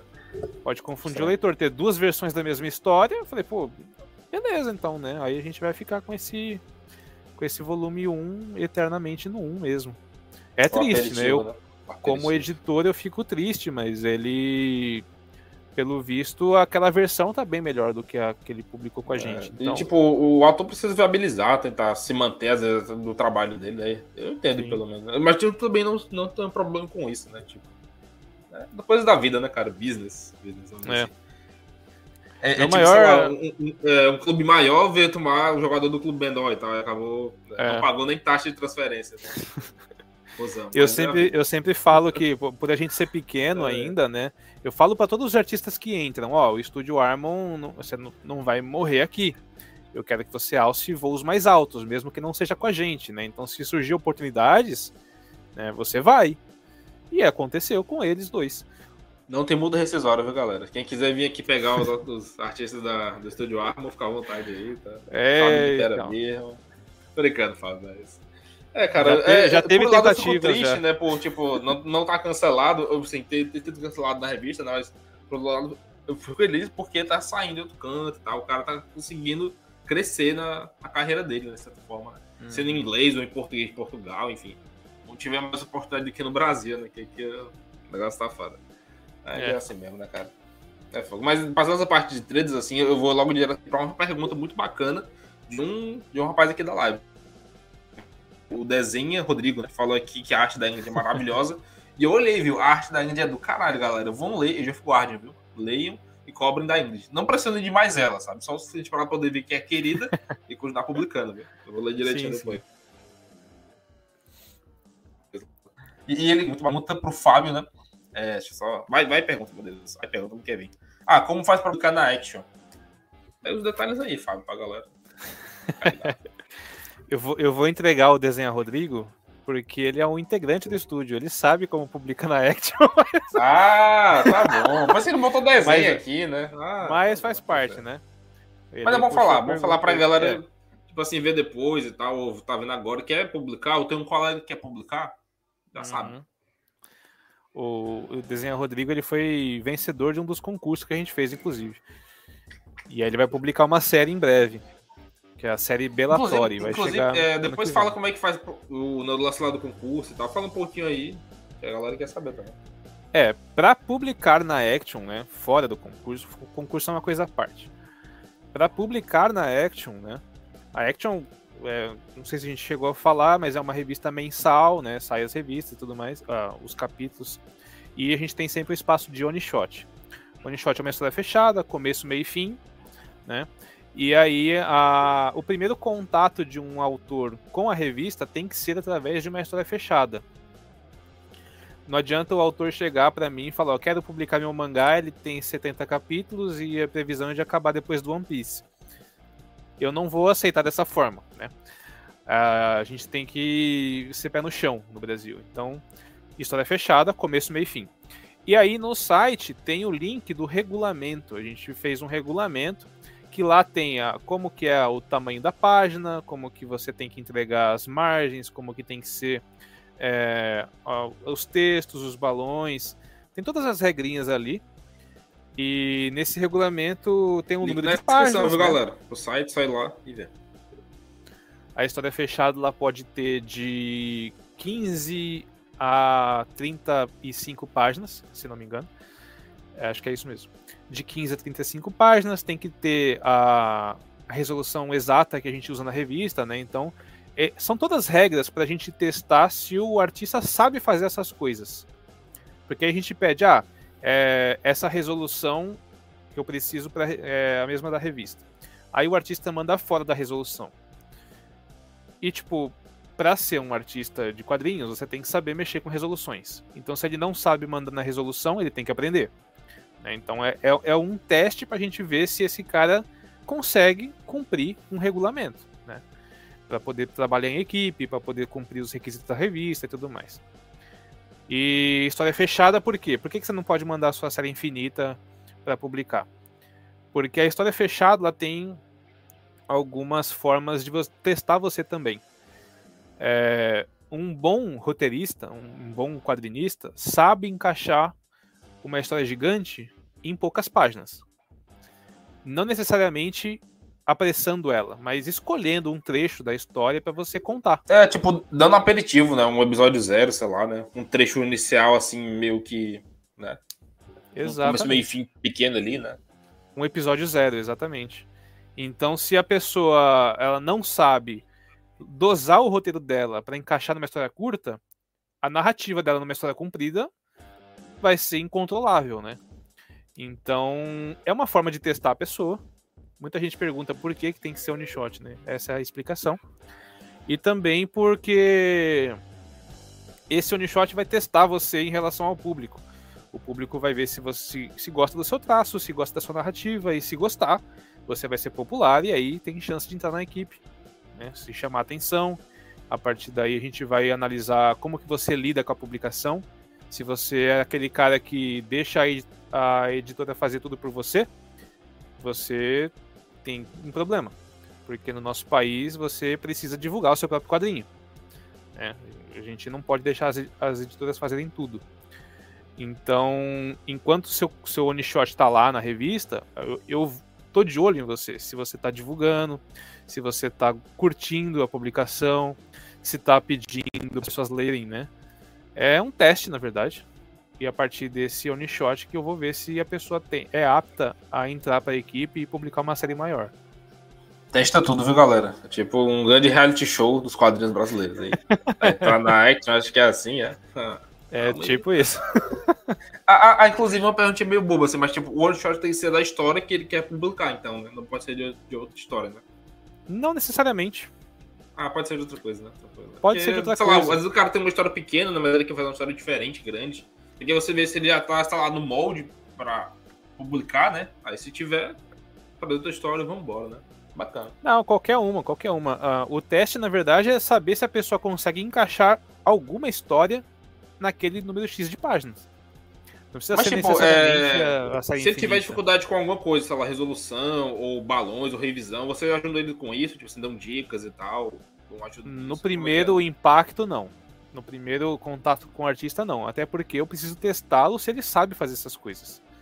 Né? Porque, tipo, é, a partir do momento que a gente trabalha, uma editora, a gente trabalha com quadrinhos, a gente precisa de pessoas que saibam fazer pelo menos o básico. Senão a gente vai pegar para criar, aí é, é, é, questão de mentoria, né? questão de mentoria é outro assunto. Então, o que eu faço? Quando a pessoa manda o one shot, se tá tudo nas configurações que a gente pediu, eu analiso em questão de arte, roteiro, potencial e eu dou um, um mini feedback ali, né? Não tão detalhado quanto um editor deveria fazer, é, mas como, enfim, é uma, uma pseudo-mentoria, né? Um, um feedback de um editor, eu dou uma opinião básica ali, ó, sua arte tem isso, isso, isso, dá para melhorar isso, isso, isso. Não, sua, sua arte é bacana, mas não casa com o roteiro. Ou então, ah, o seu roteiro está apressado, você pode fazer ele um pouco mais devagar. Se isso não for um grande problema, tudo bem, passa. Né? Eu dou uma resposta para todo mundo que manda a obra para mim. Então, fora tudo que eu faço no estúdio, eu paro para ler as obras que as pessoas mandam para mim para analisar.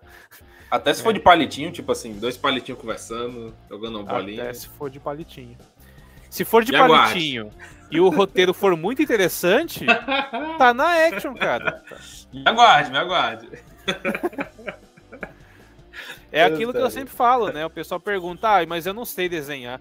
Não importa, se você tem uma narrativa legal e uma história boa para contar, o desenho é de menos, né? O desenho ele é. tem que ser, ele tem que casar com a proposta de roteiro. É aquilo que eu falei, a pessoa quer desenhar um boneco de palitinho, ela não sabe desenhar, desenha boneco de palitinho, mas ela quer fazer uma história de exército militar sério, é, que, que se leva a sério, que tem uma pose mais pesada. Eu falei, pô, aí não encaixa a arte com o roteiro, né? a vibe. Ah, então eu quero fazer um quadrinho de esporte, só que o meu traço é, é de palitinho. Obviamente você não vai conseguir passar o dinamismo do esporte com esse traço, então não casa. Então tem que casar. Mas se for comédia, roteiro... tipo assim, né? Então, talvez. Se for comédia. Seja, né? Conceitualmente falando, pode ser que seja interessante, né? Sim, sim. Sim. Bacana. Interessante isso. Meu Deus. Tá ouvindo isso? Tô. Mas não tá atrapalhando, não, na verdade. Dá pra ouvir de fundo, assim. Ai, meu Deus do céu. Make off, make off, galera. Mas enfim. É, mas muito bom, cara. Muito bom que tu falou sobre esse negócio de como ser publicado e tal, né? Tipo assim, como é que eles fazem pra poder enviar. Ah, tipo assim, eles te enviam pelo é, Facebook, Instagram. É tipo isso, ó. Chega lá, conversa.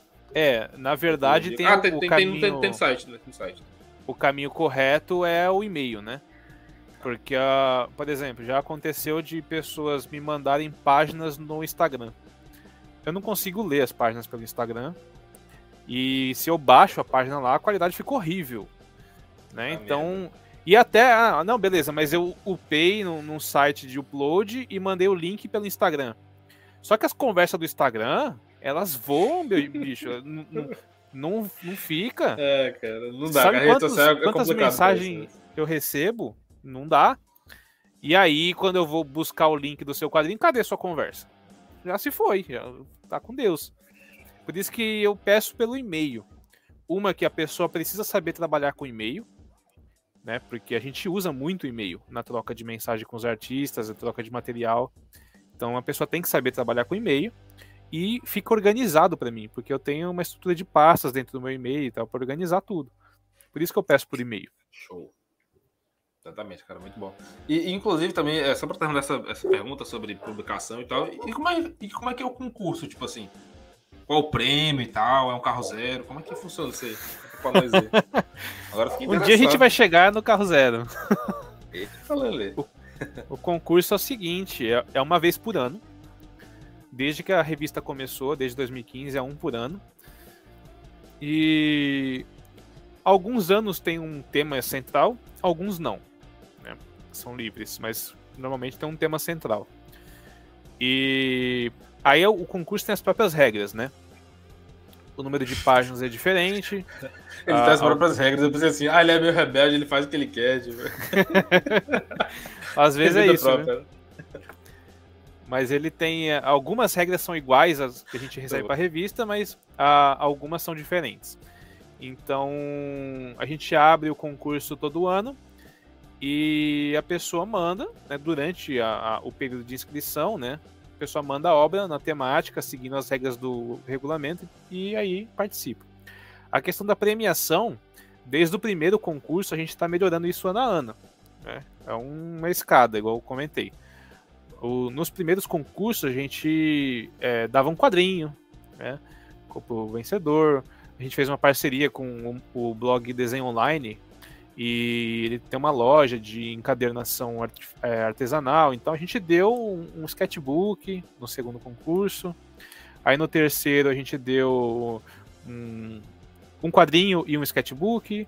No quarto a gente deu ali um, um kit de caneta nanquim, né? Hoje a gente está com um prêmio em dinheiro. Porque aconteceu Opa! de. Olha aí, tem dinheiro envolvido. Aconteceu de ter um ano que o vencedor. É... a gente dava a caneta nanquim. E aí o vencedor chegou. Não, eu não uso caneta nanquim, meu desenho digital. E aí? O que, que eu vou ganhar? aí eu falei, pô. Então eu vou te dar o referente à caneta em dinheiro, né? E aí você compra pontas para sua mesa digital, sei lá. E aí, a partir desse ano, eu falei, pô, então vou colocar em dinheiro, aí a pessoa compra o que ela quiser, né? E isso foi o ano passado. Ah, hoje a gente aumentou, acho que 50 reais do prêmio, ou tá a mesma coisa do ano passado. A ideia é, é sempre aumentar. É, deixa eu colar aqui para te dizer certinho. Bacana, a premiação para o primeiro colocado é 200 reais.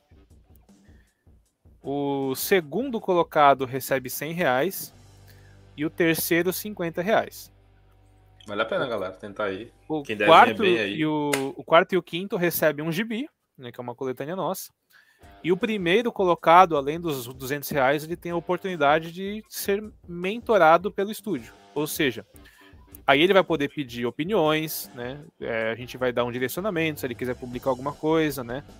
Pra alguma coisa impressa, alguma coisa no estúdio, alguma coisa fora. A gente dá essa, esse acompanhamento se ele quiser e, e é isso.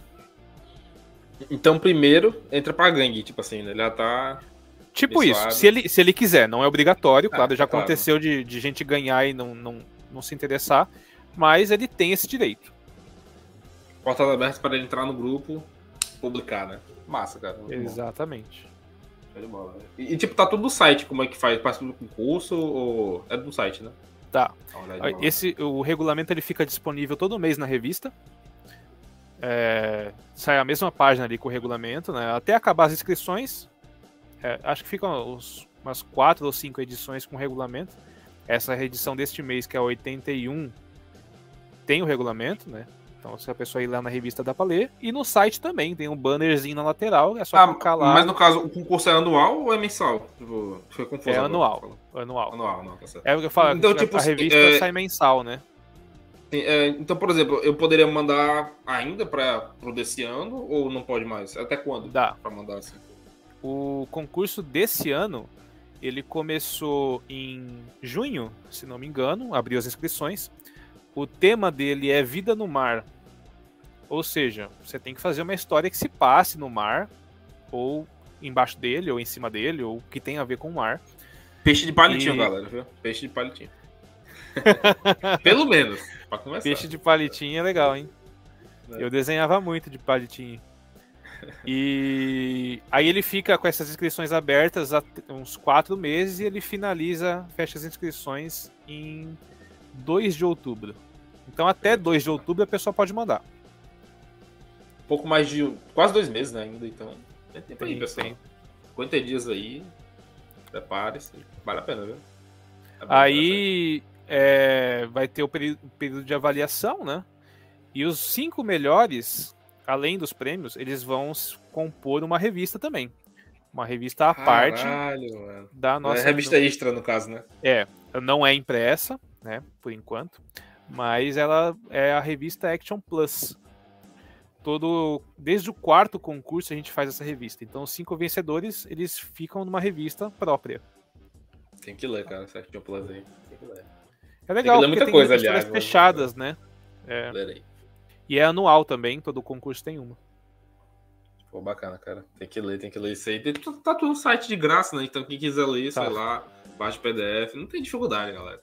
Felicidade. Ah, uma coisa, Fábio, também, tipo assim, tem os volumes, sei lá, em site de, de, de mangá, se compila mangá, tipo um Union da vida, sei lá. Tem lá os volumes, como é que é? Tem é, tudo, não, né? tem, não tem todos. Até porque depende do site, né? A gente faz um estudo, às vezes algum não compensa colocar em tal site, eu não tenho tanto, tanto view em determinado lugar. Mas na Union Mangás tem, tem bastante. Na Flip-Thru a gente posta bastante. Uh, o próprio Super Comics. Super Comics. É, a gente publicava também na Central de Mangás, mas eles fecharam. Foi. Uh, eu li é. lá também, mas nunca mais usei. Tenho lido pouco mangá, infelizmente. Falta ler mais. No Tapas tem, tem alguns. Tapas, Tapas. Tapas é, é o que também tem aplicativo, né? Eu acho. É, é. É um americano, né? É um americano. Bacana. Mas é basicamente aí, esse. Lá, além do site, é claro. Podem ir lá também e tal. Pra poder pegar. Mas eu acho que eu vou no site quando eu for ler direitinho, cara. Baixar lá, ler lá, que é mais, é mais bacana. Vai na fonte, né, cara? Tá lá a fonte. É isso aí. E, e, continuando aqui, Fábio, rapidinho, só trazer aqui o chat de novo, né, que ela falou e tal. As perguntas bacanas, né? Vamos trazer aqui. Tem o Tropa do Lamen, né? Falando aqui, saudando. Conhece Tropa do Lamen? Opa, Teve aqui outro dia também. Muito massa Tropa do Lamen, cara. Vai ser é, é, é, é, Foi como eu falei pro cara lá do Nerd Work, do... Enfim, que o Lucas, né? Que a gente tá tentando, tipo assim, não da forma tão organizada quanto a gente gostaria, infelizmente, mas trazer a galera que produz coisa nacional, ou que fala sobre, né? Enfim para poder a gente também ter esse público aqui no canal, né? Não é só falar de coisa gringa, ou Marvel, ou anime mangá, tipo, tá temporada, né? E uhum. tem aqui o Cabis, Cabis o Apavorado. Esse é o nome bom, né? Ele fala que o próprio autor, é, o Oni é um exemplo disso, né? A comic do Johnny Punch Man é bem mal desenhada, mas a narrativa é o foco. Além disso, vemos como ele evoluiu sua arte com o passar do tempo em Mob Psycho. Realmente, cara, se for ver, tudo, falou tudo, cara. Porque Mob, tipo assim, também não é esse primor, mas ele conseguiu ser publicado, bem publicado, né, e tal. E o One Punch Man, que é o webcomic, né, já é um pouco mais tosco, vamos dizer assim. Mas ele hum. ganhou a versão do Murata, então, tipo, deslanchou, cara. Mob é um exemplo de que se você fizer uma história bacana, com uma pegada legal, uma sacada boa, né, pô, pode deslanchar. Claro, sendo japonês também, né, mas enfim, anyway. Então, o japonês ajuda muito, né, mas tem o CEP, né. Mas ser brasileiro também pode, pode se dar bem, cara. Se for Sim. aqui no, no estúdio Harmonia, pode ser lançado, a galera te conhecer e ler bastante. Né? Isso. Muito bem. Verdade. E outra pergunta aqui, só complementando aqui que o Tropa do Lame faz, né? Pergunta aqui pro Fábio. Qual autor ele gostaria de ter algum trabalho lançado pelo estúdio, tirando Maurício de Souza? Pô, só porque eu ia falar Maurício de Souza. ah, não sei. Ele, ele tá dizendo é, nacional ou no geral? Depende. Depende muito. Mas no nacional é uma boa pergunta. Travou tudo. Travou? Travou pra você? Não, mas voltou agora. Voltou, voltou, voltou. voltou. Tu não falou que. Show de bola. Cara, um artista nacional que eu gostaria de lançar, ele respondeu que é nacional. Uh... Ah, Max Andrade, eu acho. Seria muito legal ter alguma coisa dele. Max Andrade. Cajipato. Max Andrade é o cara do. Challenge. Ah, o Caji. Eu gosto muito do trabalho o dele. Challenge, de verdade, o cara da, da ferramenta, né? Pô, o Challenge que inclusive tem vários volumes lançados e tal, né? Sim, e sim. o Cajipato faz o Quack, né? Exatamente. Ele já participou do Silent mangá, né? Esse cara é muito esse cara. Eu gosto muito deles também. Quero um eu tenho... pedaço possível também eu tenho uma sorte, né, de que, assim, eu, eu já comentei isso em outro lugar, mas é, quando eu comecei a acompanhar quadrinhos na internet, né, que eu comecei a fazer os meus, abri o estúdio, comecei a ir atrás de outros que fazem também, outros malucos que fazem quadrinho também, eu conheci alguns títulos que eu, nossa, eu adorava. Nossa, isso aqui é muito legal, isso aqui tem que continuar, não sei o que, não sei o que. E hoje eu sou editor de alguns desses. eu consegui trazer esse autor para o estúdio e hoje eu publico esses quadrinhos. Então, por exemplo. Quero nomes, quero nomes. Tá trabalho com nomes. Utopian do Valdenis Lopes. É um quadrinho antigo pra caramba, que eu conheci logo que eu comecei a acompanhar. E eu adorava, e eu ficava tietando o Valdenis, comentando na obra, ó, oh, eu queria fazer um crossover do seu personagem com o meu, e ele não respondia. E, nossa, esse mangá é muito legal, e aí ele dava só um like, sabe? E aí a gente, de tanto encher o saco dele, a gente acabou começando a conversar, virou amigo e hoje ele faz parte do estúdio. É um grande amigo, inclusive, um dos melhores amigos que eu tenho hoje. E eu publico o Utopia, a gente fez impresso, inclusive. O outro que também tá seguiu, lojinha, esse mesmo, seguiu esse mesmo caminho foi o, o Wagner Elias e o Rafa Santos, né? Que eu acompanhava o Egoman, que saía na Conexão Nankin. E. Enfim, eles começaram a fazer outros trabalhos, né? Fizeram pela Draco também. Teve o Scarrabrasa, que venceu o Silent Mangá, o, o Brasil Manga Awards da JBC, né? E eu gostava muito do trabalho deles, nunca tinha conversado diretamente. E hoje eles reconheceram o nosso trabalho e quiseram fazer uma parceria. Hoje a gente publica o Escarrabrasa e publica outros títulos dele também. E, enfim, teve alguns outros que eu acompanhava no começo também, que eu tive a oportunidade de, de trabalhar junto. Mas acho que o expoente, assim, se eu pudesse, ah, escolhe um artista nacional, assim, da sua cabeça agora, que você tem a oportunidade de convidar para publicar alguma coisa, eu falaria o Max Andrade, porque eu gosto muito do trabalho dele. E foi um dos primeiros também que eu conheci quando eu comecei a acompanhar quadrinhos. É, galera, esse foi o quadro de ídolo a parça. O Fábio Jess aqui. Dando aqui quem ele admirava, daí trabalhou agora. É louco, hein? Que massa, cara. Mas fica é. não, não o convite direto, mas, tipo assim, a ideia, né? Sei lá, se o Max estiver ocupado aí, não sei, né? De poder fazer alguma coisa. Fica aí, cara. É, então. Muito bacana mesmo a ideia. Seria bacana. Muito boa. É, inclusive também, cara, eu vou te indicar um nome que talvez, não sei se dá acesso lá, tipo assim, ele publicar algo na Action Hipping, mas eu vou jogar um nome aqui, talvez, sei lá, em futuro aí, não sei. Só, só um, um instantinho. Porque o Everardo Souza falou aqui que é de Fortaleza, perguntou se a gente que é de Fortaleza, né? Um Nerd Gakure, enfim, quem o canal, né? Ele fala que também é de Fortaleza e fala que ele já publicou na, né? Valeu, Everardo. É nóis, cara. Obrigado aí pela, botar aqui na live, né? E ele fala também que já publicou no Chugarmon e tal, e que também é aqui de Fortaleza, bacana. O Everardo, ele é parte do estúdio hoje, ele publicou na Action Riken o, a série Suriblade, que é um grupo de garotos de Fortaleza que fazem Beyblade com tampa de detergente e jogam dentro de uma bacia de lavar roupa.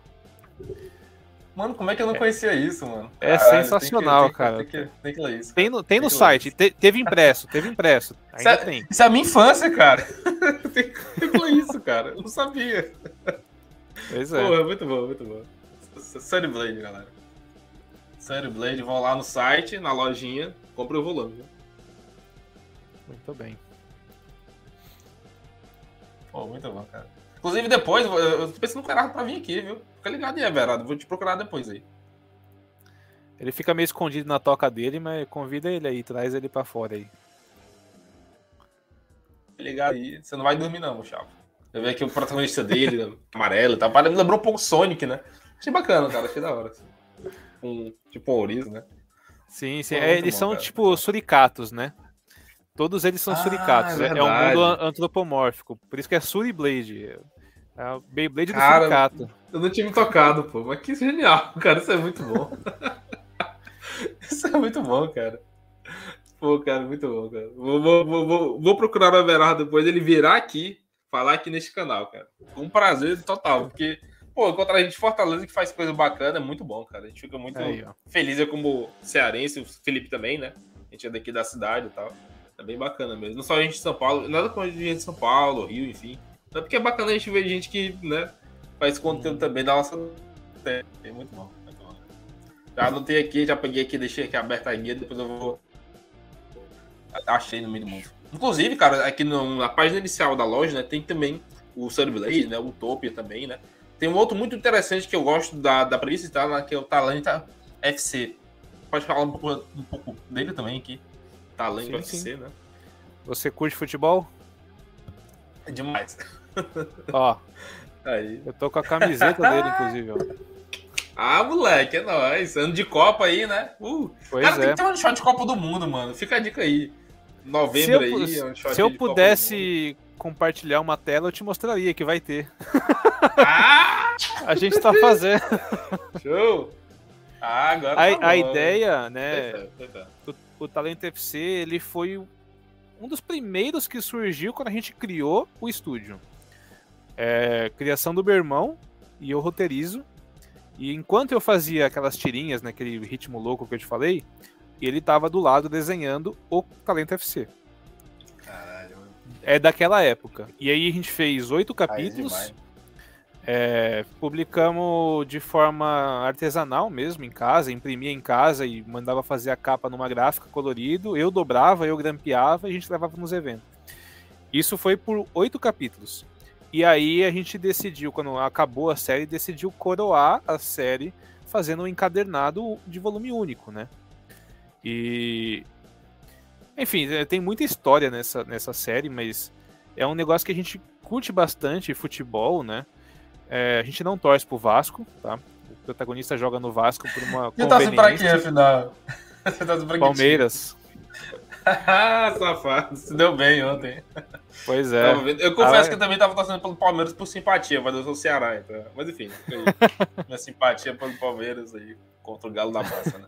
Mas, mas terremoto também é Palmeiras, então, tipo. É, é. é Aí vocês fazem uma história sobre o Vasco. Pô, que legal, cara. Parabéns, é, é porque são... assim, quando a gente que foi criar, né? A, a ideia era que fossem três caras talentosos e no futebol, só que de formas diferentes. Um é talentoso de técnico, o outro é talentoso de, de bater bola mesmo, e o outro de adivinhar o, enfim, o mercado de apostas e tudo mais, de saber os resultados, enfim. E aí, ah, beleza, é, vamos colocar o protagonista em qual time? Falei, pô, se a gente colocar no Palmeiras, o pessoal vai achar que a gente tá puxando sardinha. clubismo, clubista safado. Clubismo, não, é, é Palmeiras só porque você é palmeirense. E aí o Palmeiras vai ganhar o jogo do protagonista porque você é palmeirense. E a gente não queria isso, né? E aí o que, que a gente fez? Para ele ser um cara que joga num time grande, seria legal que fosse um time que fosse um dos quatro grandes de São Paulo ou dos quatro grandes do Rio, que são mais populares, né? Que o pessoal vai se identificar mais. A gente pegou os quatro nomes do, de São Paulo, os quatro nomes do Rio, jogamos numa caixinha, sorteamos e saiu o Vasco. Não. Cara, foi na base aqui mil explicações aqui. Ah, o Vasco é o mais popular, não sei o que, time da massa, time das casas sociais. Ah, não foi sorteio aqui. Não, foi, foi sorteio aqui, mesmo. Vai, vai, aí vai no VAR. Aí acontece que já teve gente é, que torce pro Flamengo chegando e falando: ah, não vou comprar porque o cara é do Vasco. Mas, pô, mas isso ia acontecer de qualquer forma. Né? Caramba. Né? Se o cara jogasse no Palmeiras, os corintianos não iam comprar. Então, cara, de qualquer jeito. jeito. cara. Clubismo e é... aí... fala mais alto, é foda. Aí a gente criou essa história, né? Desde o começo foi programado para ser uma história fechada em oito capítulos. E a ideia era que fosse tipo super campeões pra gente. Sempre que tiver Copa do Mundo, a gente vai fazer um encadernado novo. Sempre que tiver, porque os super campeões teve aquela série clássica, mas aí a ah, Copa de 2018, aí tem o é, Capitão de Subasa, World Tour 2018, né? E aí sempre tem. Aí tem o spin-off do Super Campeões, que é das Olimpíadas, aí tem o da Copa América, tem o da, da Eurocopa, enfim. A gente queria fazer Caça isso também. Caça Nica. Né? Aqui, aqui Conteúdo é... infinito, né? E a gente vai até o protagonista se aposentar. É. até ele virar treinador, depois virar comentarista, né? Pois é. Aí, ó, uma ideia. Ele acabou de falar que o Takezo pode virar o comentarista ou claro, técnico. pô, tá vendo? comentarista aí. Primeiro ele vira treinador, depois ele fica velhão e vira. Ah, agora você é comentarista. Pois é. Aí começa a treinar um Turadinho de novo, né? É, tipo isso. Aí é, a gente tá fazendo. A, a ideia era que a gente começasse em 2012 e terminasse a série em 2014 para lançar o especial de Copa do Brasil, né? Copa de 2014 foi no Brasil. Só que não deu certo. Fala. Ou a gente não conseguiu cumprir. Meu Deus. É... Que bom que não, né? Que bom que não. Se tivesse o talento de Copa do Mundo naquela época, teria sido mais feliz, mas não, não rolou. Será? A galera ficar triste. Tipo, ah, não sei o que, a, a ficção tá como a realidade, meu Deus. no dia a gente comeu pizza, cara, depois daquela derrota. Não quero lembrar, mas foi é. legal, a gente comeu pizza, né? Acabou em pizza. Poder lamentar, né? É, enfim. Mas continua. Mas aí, aí não rolou naquele ano, a gente atrasou com a publicação, né? Porque a gente ainda não tinha pegado o jeito de fazer quadrinho. Aí, beleza, então a gente vai fazer o especial de Copa do Mundo em 2018. Não rolou também, Porque a obra acabou em 2018, né? Ela, o último capítulo foi em 2018 e não deu tempo de fazer o especial de Copa do Mundo. Não, então vamos planejar para 2022. E a gente tá fazendo. Não sei se vai dar tempo de terminar até lá. Mas que a gente tá fazendo, Legal. tá. Peçam um talento, a... cara. Vão lá nas redes sociais e pressionam esses dois para terminar, galera. Vamos lá encher o saco deles. Aí ah, tá vai ser novamente um volume único, né? Que vai ser a história fechada dele na seleção, jogando a Copa do Mundo e tal, outro desafio e tal. É tipo Caralho, isso. Mano. Tá Final contra o Japão ou, ou, vai esperar essa fase do, do Super Campeões? Porque... Não, não. Final contra o Japão é demais pra ficção, na moral. Desculpa o Japão, mas pelo amor de Deus. Não, o Japão não passa nem da primeira fase no quadrinho. Tem que ser realista, né, cara? Nunca vai ser publicado no Japão depois dessa, tu sabe, né? Os caras são protecionistas, cara. Mas vai rolar um jogo é. com a Coreia do Sul. Talvez na Coreia do Sul ah, a gente ah, consiga publicar. Bota o som lá, cara. Bota o som lá pra, né? Mas ter um gol no Brasil bonito, pelo menos umzinho, né, cara? 4x1 lá no Brasil. Bota o som lá. É, mas o, o vilão vai ser um italiano, vai ser a Itália. Caralho, mano. Vilão italiano. Imagina isso, é. cara. É, porque a Itália, é atual. atual Zagueiras, né? um quebrador, né? Tentando é. quebrar o Neymar, tipo. Não o Neymar, mas o protagonista, enfim, né? Pra dar a, a correspondência. A escolha que da Itália tem, tem dois motivos, na verdade. É porque o nosso protagonista, a gente quis fazer um Armon verso, né? Misturar todas as histórias. O nosso protagonista, o protagonista não, o, o antagonista, né? O vilão, o craque da Itália, ele é descendente de um personagem que a gente fez numa outra história nossa. Caralho, mano. Que se passa oh. na Itália, né? Na época da, de Leonardo da Vinci e tudo mais. E aí ele é descendente desse personagem. E aí a gente aproveitou que esse ano a Itália não vai pra Copa. Só fazer. controlar, né? Vai pois é, mais, né? ser né? fictício, né? Porque senão, se é, a gente tipo... usa um time que vai pra Copa como vilão, o pessoal, ah, o que você tem contra a Itália, né? Tipo, não, eu sou é, descendente entendi, italiano, boa, inclusive. Boa, boa. Ele torce pro Palmeiras, a gente entende também. Né? Pois é. Pô, cara, muito bacana a ideia, cara. Eu me diverti aqui só conhecendo os detalhes, um pouco dos detalhes, né? Imagina quando sair, né? Muito boa, cara, muito boa. E, e, tipo, sei lá, ficou um pouco doido nesse negócio. Ah, um parente, um descendente, né? Uma treta com um vilão. Eu pensei assim, rapaz, tá muito de olho, viu? Cuidado, Cuidado no bom sentido, né? Aqui algum autor surgir com uma ideia bacana, né? E falar saber, né? De onde brasileiro aí, né? Sabe? É, então. Enfim, cara. Muito bom, muito bom, cara. Talento FC eu tenho que ler direitinho. Eu, eu só conheci, eu achei irado, mas eu vou ler. Vou ler, ler, ler em breve. Vamos de talento, né? Porque, tipo assim, é, agora eu aproveitei também nesse finalzinho de live, tá? a gente tá se encaminhando pro final, né? Eu aproveitei pra pegar e folhear aqui a loja do Estúdio Armon, né? E tem tanto hum. quadrinho legal, cara, que bacana, né? Tipo, tu falou do Utopia, né? Do... Tem também o Fada Mortífera, né? Que é um cara bonitão aqui, o Ikemen, né? Cara, que, que é, o, um mercenário. Vou nem mostrar pra, pra minha amiga, né? Senão eu vou ficar gamada nele, né? E tem, tem o Blade também, né? Que é o Suricato, muito bom, cara. O Talento FC também, né? Muita, tem muita série bacana aqui. Inclusive tem uma série aqui que eu acho muito interessante, porque, tipo, faz parte da minha cultura, né? E tem até, tipo, o filho dela, né? Que é o Oxente. Pode falar um uhum. pouco mais sobre o Oxente? O Oxente ele foi uma grande sacada né, do autor, o Renato Guimarães, né? Quem descobriu ele foi um antigo editor nosso, que era o Ed Fernandes. Hoje ele não tá mais com a gente, né? Ele não morreu, mas ele, enfim, tá na empreitada própria agora, mas. é, então ele, ele que descobriu o Renato. E o Renato fazia outro quadrinho, né? Ele fazia um quadrinho cristão, se não me engano, né? antes do Oxente que é o Academia Banish. Era bem popular nas plataformas, mas ele teve uma grande sacada de por que, que ninguém fez um Battle Shonen que se passa no Nordeste?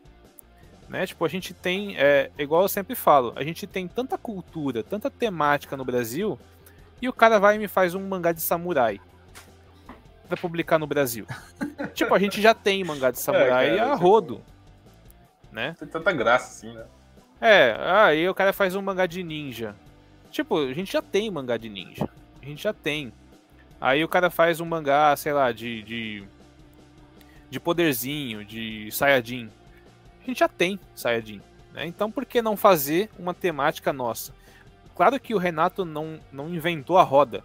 Né? Tem muitos conceitos ali que o pessoal fala que ah, é, é o One Piece. porque o personagem ele, ele os personagens têm poderes e eles conseguem poderes comendo determinados frutos. Frutos estes típicos do Nordeste. Então o cara vai comer uma pitaia e ganha um poder. É uma pitaia amaldiçoada. Então, tipo, é uma sacada que pode ser é, inspiração além da conta para uns, mas é um negócio que ninguém pensou em fazer antes, né? Um negócio tão é simples, bom, você, pe é você pegar um, um e ambientar em algum lugar do Brasil, porque o japonês faz isso a rodo. Se for ah, ver. Tipo, pega um Okinawa assim, né? Bota lá, o, sei lá, Tóquio, Kyoto, né? Tipo, é, não, era Edo. Cidades, regiões. É. O pessoal usa ah, o shogunato. O shogunato é histórico no Japão. Quando que é, você, o japonês ele teve a sacada de pegar o shogunato, que é um negócio histórico, inicialmente feito para ser chato, né? A gente pensa, ah, história é chato, é coisa antiga. A pessoa trouxe essa história para popularização hoje. Tem gente que, ah, sam samurai é super da hora, samurai é super da hora, estiloso. Samurai era um negócio chato e, e militar e na época da, da, era Edo ali. Era um negócio que, tipo, quem que imaginaria que isso faria sucesso hoje, né? O pessoal ia gostar de samurai. De cultural, né? Tipo, até de investimento, enfim, de Sim. narrativas, né? Ninja também, e, né? Ninja. Sim. E aí você populariza isso transformando ele num, num Battle Shonen. Os personagens é, transformados em é, Dragon Ball de luta, né? E a sacada do Renato foi essa: pegar algo da cultura do Nordeste, que é o, o cangaço, a época do cangaço, né? Que tinha cangaceiros muito cruéis e tudo mais. Então ele ambienta a história nessa época. O Oxente ele se passa na, na 1950 e traz a, o, o, jeito do nordestino falar, né? A, tem muita gente que fala, ah, o sotaque, o nordestino não fala assim. Só que há poucos viveram em 1950 para saber se ele falava assim, né? Então tem um sotaque ali para ambientar e também traz o, o cangaço como algo ruim, mas que o protagonista quer é, corrigir os erros, né? Porque ele é filho do Lampião e ele não quer ser igual o pai dele, né? Aí tem gente que falava, oh, mas o Lampião nunca teve filho, né? É liberdade poética aqui para se criar um filho pro Lampião. Pelo amor de Deus, gente, me ajuda. Acho que é por isso que ninguém faz ambientado no Brasil, né? Porque o pessoal arruma problemática para tudo. É fogo, é fogo, cara. É. A galera sempre mete o dele em alguma coisa, né? Sempre tem algum problema. É, né? Mas aí ele tem o, esse filho e o Lampião acaba desaparecendo, ninguém sabe se ele morreu, o que aconteceu. E o filho, ele é, sofre esse preconceito por ser filho do Lampião. Todo mundo fala, ah, esse moleque aí é filho do Lampião, ele vai ser o próximo Lampião. E o moleque não. Ele tem um coração bom, ele foi criado pelo avô. E ele quer corrigir os erros do pai dele, ele quer ser um herói. O pai dele foi um vilão, ele quer ser um herói. E aí ele pega o chapéu do vô dele, né? Ele abre um bando ali, né, de, de cangaço, mas não é um cangaço cruel, né? Ele abre um, ele cria um bando de cangaço exatamente para subverter o mal que o cangaço tenha feito até então. E foi uma grande sacada, que aí os personagens têm poder, tem luta da hora, tem vilão é, com visual interessante, né? E Gente, é cara, muito legal, muito Fala muito bem de a gente por aí, cara. Eu tenho que ler direitinho mesmo. Inclusive, a gente tá em publicação, né? Oxente. Tá em publicação. O Oxente atualmente tem 18 capítulos, dois volumes impressos publicados. Mas tem um problema, cara. Tá dizendo que o, o, segundo tá esgotado no site, mas é só tipo esgotado físico, né? O digital ainda o físico. tem, né? O digital tem, tem de graça para ler no, no site. Todos os capítulos tem de graça no site, mas os impressos. Mas ele comprar tem... também o volume digital, né? Então, se quiser ler o volume digital sozinho, pega ele que é. O legal é que o, os encadernados, né, tanto o digital quanto o físico, eles têm material extra, né? Tem uma historinha extra, tem uma página a mais, né? é... né? Então é uma vantagem para quem compra. E, mas dá para você ler a história completa no site, no Super Comics, na Flip True. Tem disponível em todo lugar. E o volume 3 vai vir o ano que vem. Oh, começo de 2023. É direitinho e tá? Vou ficar perto do banco, cara. Tem que, tem que ler, voltar a ler as coisas, cara. Não sei ler há muitos meses, cara. Lendo regular e tal. Voltar a ler as coisas com mais tranquilidade, sabe? Mas o Oxente é uma coisa que eu gosto muito, muito interessante a ideia, né? Eu sou nordestino, né? Enfim fico muito feliz de ter um mangá assim, né? que a galera curte e tal, nacional. É muito bom, cara. Oxente. Leiam Oxente. Oxente, meu povo. Vamos lá. e, tipo, é, só, só um parênteses aqui, falando por, por esse próprio, né, e tal. Tipo assim, a gente não se toca que a gente tem sotaque. Mas a, gente tem sotaque, né? E na capital tem menos, mas, tipo assim, vai no fundo no interior, cara, é só o que surge e tal, e tipo, isso aí. E, e, e não, e, e, não só isso. Aqui também, né? Tipo assim, sei lá, expressões que a gente fala e tal no dia a dia, né? Sei lá, um ego, não sei, um. Ah, uhum. que baitinga, tipo, muito nordestino, cearense, enfim. É, falando especialmente daqui, né? E é isso aí, cara, cultura, né? Tipo assim, pegar a cultura do local e tentar usar ela da forma mais bacana, né? Tipo assim, sim, sim. É, futuramente pode ter um mangá, sei lá, no norte, né? na Amazônia, talvez, com os índios. É bacana, Cara, então, aí, isso é um negócio que eu sempre falo, né? Tipo, por que vocês bacana, não usam sim. temáticas? Em vez de fazer um mangá de samurai, faz um mangá de um personagem que ele é, sei lá, do norte e ele tá no festival de Parintins. Ele é do garantido e ele tem um rival do caprichoso, sabe? Tipo, é, é uma temática. O, o lá, Inclusive, sei lá, tipo assim, os grileiros, os mineradores poderiam ser os produtores lá de Master, tá? poderiam ser os vilões, né? Tipo assim, é um negócio do vilão. O que é o vilão, sim, na verdade, mas enfim, ia cometer isso porque dá muito dinheiro. Mas é isso aí, isso aí jogo. Inclusive, sei lá, o vilão também poderia ser um cantor sertanejo, uma dupla, não sei, né? Só, só zoando, mas. Ah, então. É? Então, tá, sem, sempre tem, né? A gente no Brasil tem uma é. riqueza é. de cultura que a gente não aproveita. E aí a pessoa fala, ah, mas fazer quadrinho brasileiro é, é folclore, é, é, saci, é curupira. Inclusive, também, cara, político também. poderia ser vilão também, né? Então, saber, né? Eu, eu, eu, já tive uma ideia de um mangá tipo isso, mas eu achei, achei polêmico demais pra época que a gente vive, então deixei morto. Vou deixar passar guardado. um tempinho, né? Depois, depois, é... depois que a polarização diminuir, vambora, né? Cara, pois é. coisa louca, né? Mas é isso aí, cara. É, é, engraçado que é assim, cara. O brasileiro é assim ele bota a cabeça para fora, acha que tá bem, vem uma, um negócio para derrubar. É quando vai melhorar, aí derruba. Exatamente. E, e, coisa além da gente também, né? Como a pandemia, enfim, crise econômica, né? Mas é isso aí, segue o jogo. Se a gente Exato. for esmorecer por isso, a gente não vive, né? Mas. Anyway. Com certeza. Inclusive, é, inclusive agora, só antes de terminar aquela live, estamos terminando a live, estamos chegando ao fim. Mas tem uma perguntinha aqui muito boa também do Tropa do Lame, de novo, né? A gente falando aqui. Não, na, na, na verdade, não é nenhuma pergunta, é mais uma colocação sobre o talento da ser, né? Que é. O mais engraçado é que no ano de publicação da história, o Vasco era o melhor time no Brasil. No quadrinho, na realidade, o time rebaixou. Futebol é mágico demais. Verdade. Vindo de um flamenguista, né, Caio? O Caio da tropa é flamenguista, por isso que ele fala ele isso. Ele tinha que pisar, né, cara? Ele tinha que pisar, né? Que loucura. Não, mas tem que se dizer é. que quando a gente fez o sorteio, o Vasco tava na primeira divisão ainda. Ainda, né, cara? Mas o Vasco é assim, cara. É. Tá na primeira divisão, do nada, de, ah, vou cair aqui, de boa. É, deixa eu cair. O cara um foi assim da última vez, cara. Em 2020 eles estavam na primeira colocação no começo. No final eles foram rebaixados, né? Mas a vida acontece. Pois é, tá vendo? Que bom, cara. Inclusive, é, é só só deixar claro, eu não tenho nada contra o Vasco, ao contrário. Na minha infância, o time que eu torci sempre foi o Ceará, mas o Vasco era o time que eu tinha mais simpatia, né? Do meu pai e tal, enfim. Não sei porquê, deve ser por causa do Romário, eu acho.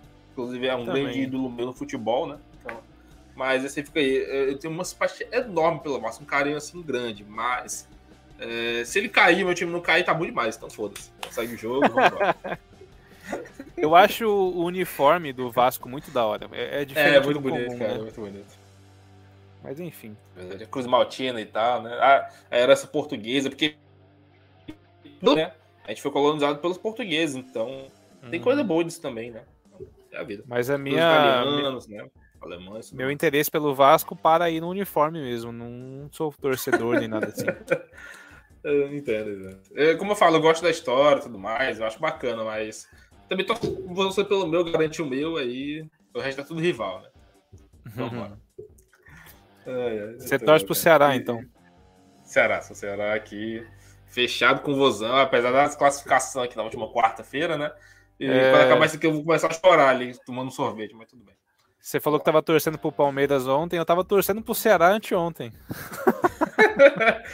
Mas aí foi porque era rival, né? Então... É. Mas eu entendo, cara, eu entendo, eu entendo. Os caras já ganham demais, pô, tá com a barriga cheia, né? Deixar lá ganhar também. é foda. E, e, o Tropa aqui falando de novo, talento você é bom demais, bem você tá o clubismo. Exatamente. é isso aí. Cara. Eu espero, né? O clubismo pra gente aceitar que o, o, o, cara do Vasco vai ser o cara da seleção brasileira também, né, cara? Infelizmente não tem sido assim nos últimos 20 anos, né? Pois é. Romário, Mas aí, a, a, se eu posso dar um spoiler aqui, vou dar um spoiler aqui. Depois que acabou a série do Talento FC, o protagonista foi contratado pelo Palmeiras. Aí. Pode só repetir que eu não vi direito, cara. Travou na hora, bicho.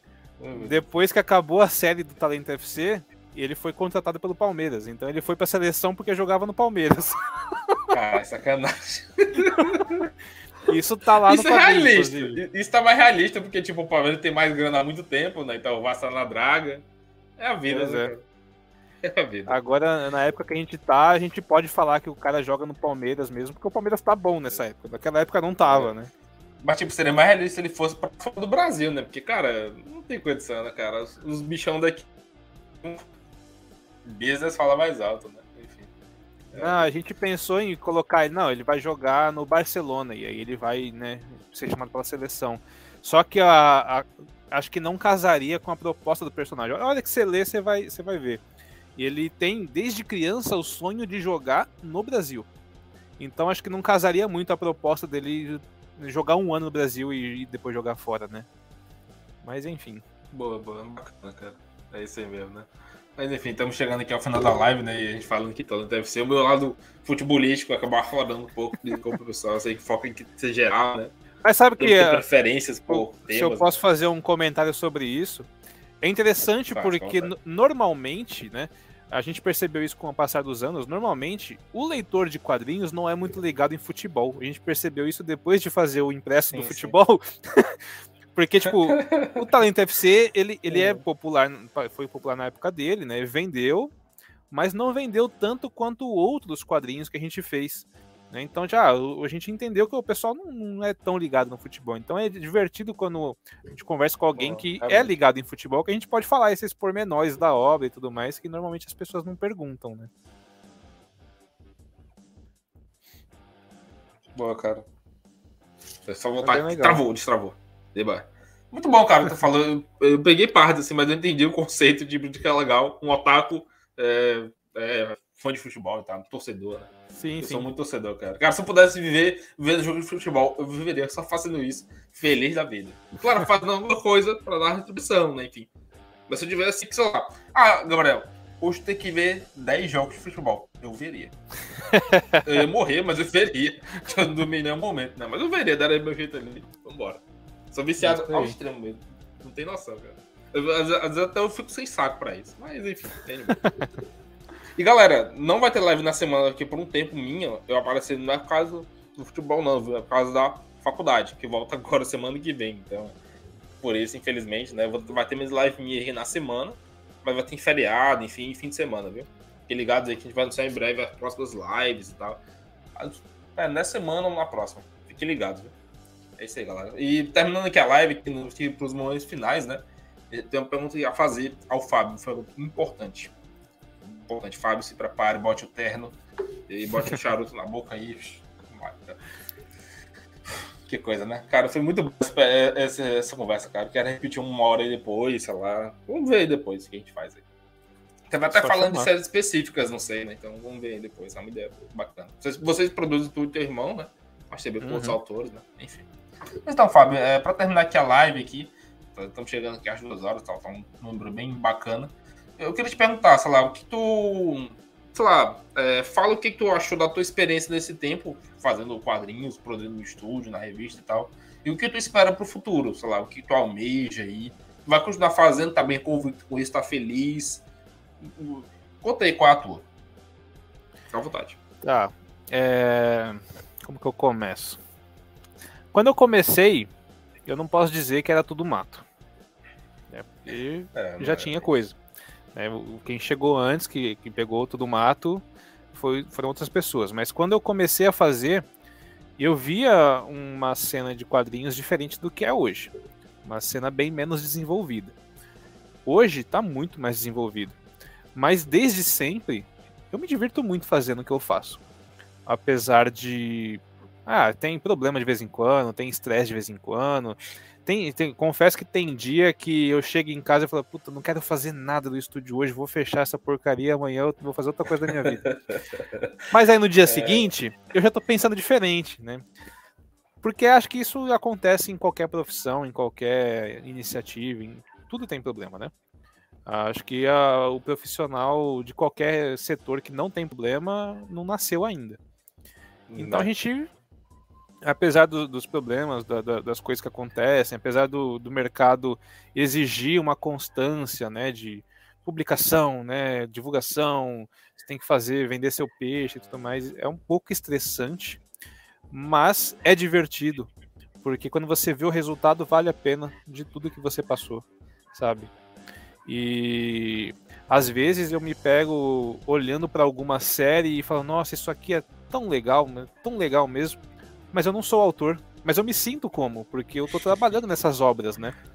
Tipo, tem, teve autor já que falou: Nossa, você acolheu a obra como se fosse sua, né? Não que eu me apropriei dela, porque eu tô sempre acreditando todo mundo, né? Sempre coloco os nomes, sempre marco os artistas, mas eu penso nelas como se fossem obras criadas por mim. Né? Eu, eu quero que aquilo venda, eu quero que aquilo faça sucesso, eu quero que aquele autor chegue mais longe. E eu sou muito afobado por algumas coisas, às vezes. Acontece, tem uma série do. O Two-Sided, que sai no na Action Requiem, ele sai desde a edição 5. E a, edição, e a revista tem 80, 81 edições até agora. Vai para 82 agora. Ele sai desde a edição 5, há 7 anos.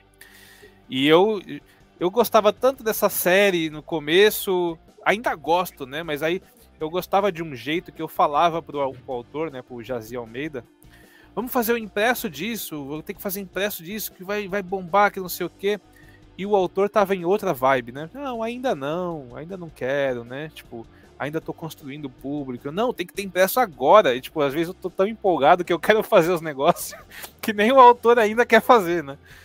Então eu, eu acabo pegando as obras realmente para para trabalhar da forma que eu posso, né? Eu não vou dizer que eu sou o melhor editor do mundo, que eu, que eu sou bom, eu, eu sou péssimo em, em marketing pessoal, né? Eu faço o que eu consigo, mas eu não sou bom em marketing. Você pode ver pela, pelos resultados das redes sociais. A gente tem pouquíssimos seguidores. Não posso falar nada. Não posso falar nada. É, é um... a gente vive num oceano cheio de tubarões, né? Então a gente tem que nadar como a gente pode no meio dos tubarões. A gente pode virar um tubarão um dia, mas a gente ainda é um peixe pequeno, né, que está sobrevivendo. Então a gente faz o que pode, mas eu faço o máximo que eu consigo de acordo com a minha realidade hoje, né? Eu trabalho durante o dia, só tenho a noite para fazer as coisas.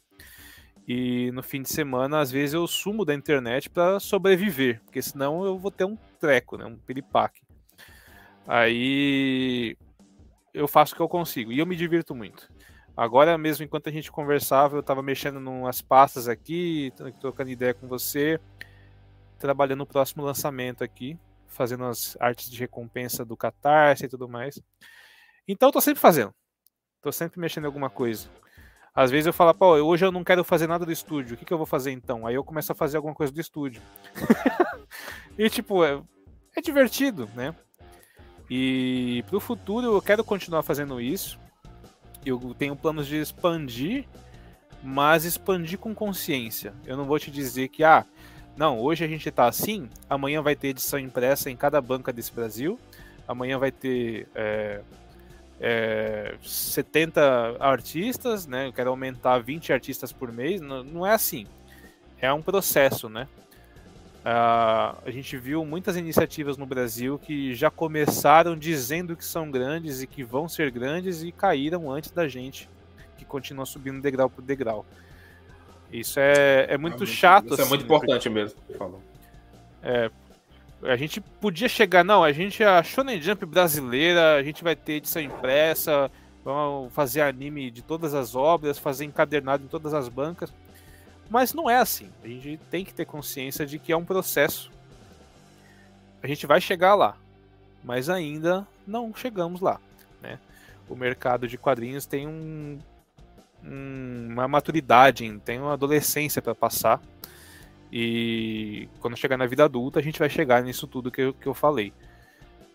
Mas até lá, a gente vai crescendo aos poucos. Então eu tenho a, a intenção de aumentar o número de editores, né, para me ajudar. Eu estou treinando duas pessoas aos poucos para que aumente o número de encadernados que a gente possa fazer, né?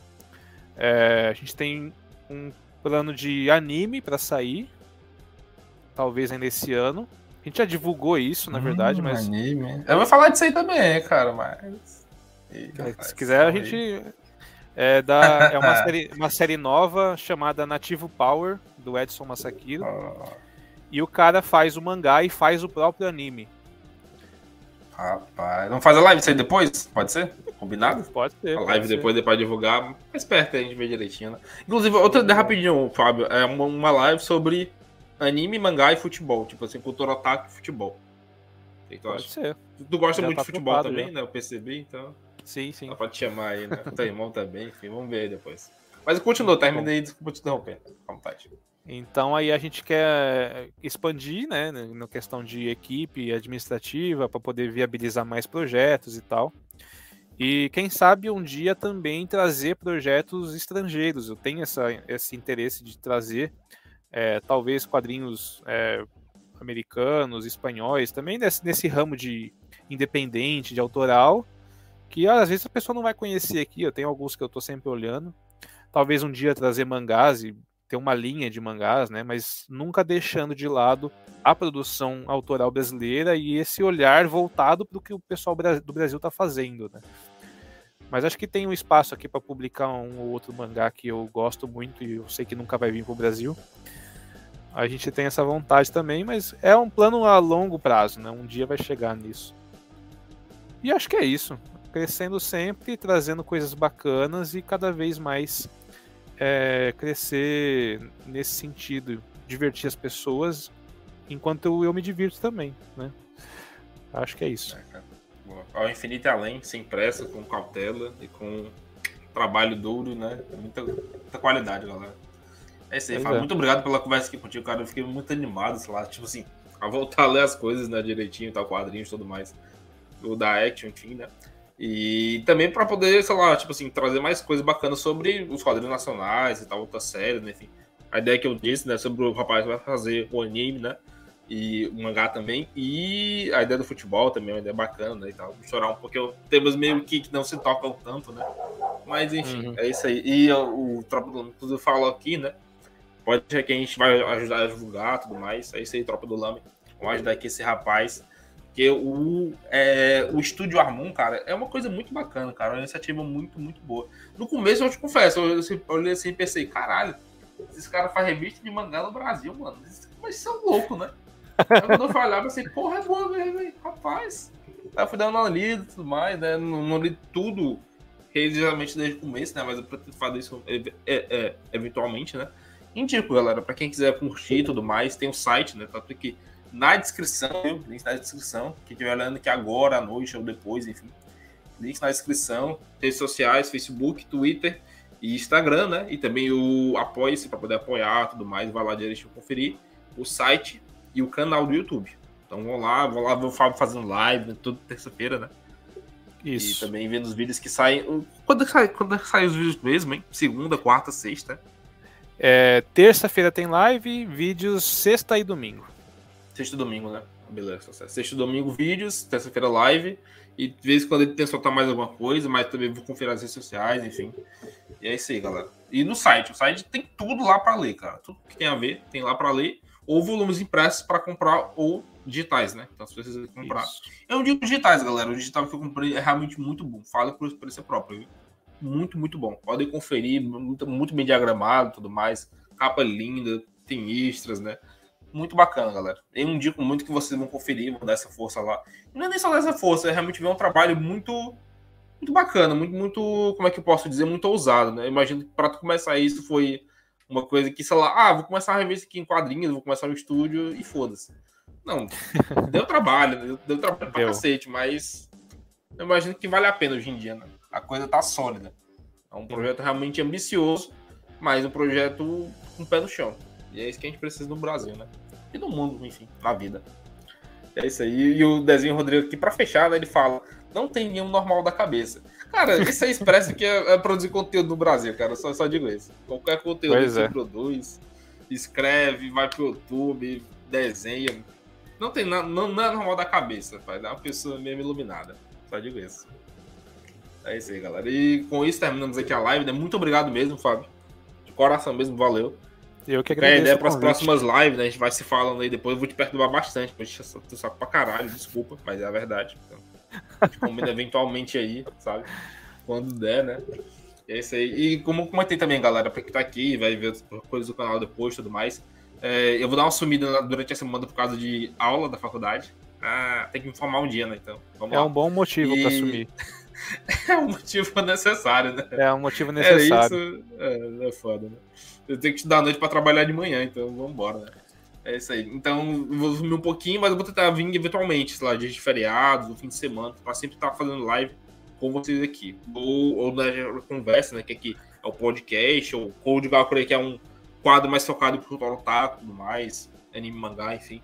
Ou Távola Nerd, que é mais focado em cultura geek e tudo mais, séries e filmes, etc. Vamos lá. Também tem o Gaku Games, que é de jogos. Anyway, mas vocês sabem como é que é, né? Muito boa noite aí, Everardo, e todo mundo que veio aqui também, né? Everardo vai vir aqui um dia, Everardo, fique tranquilo, viu? Você está convocado, atender o chamado.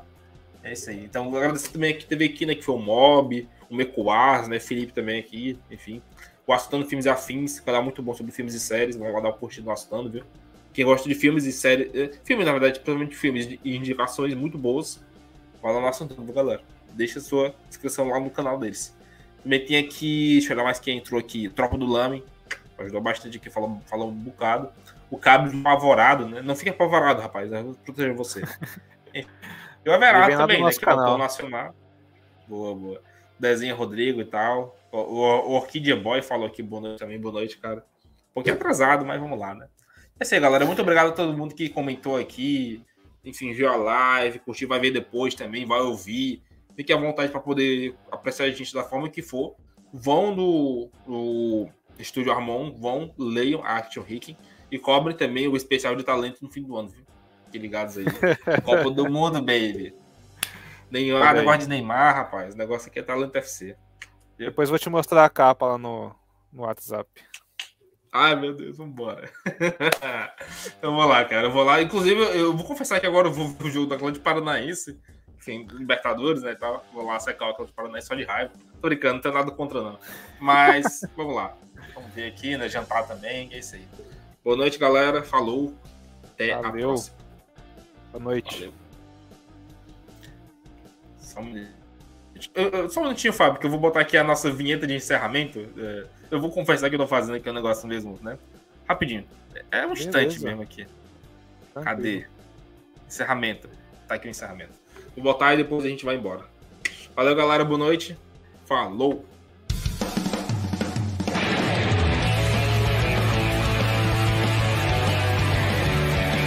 Isso é tudo. Isso é tudo, pessoal.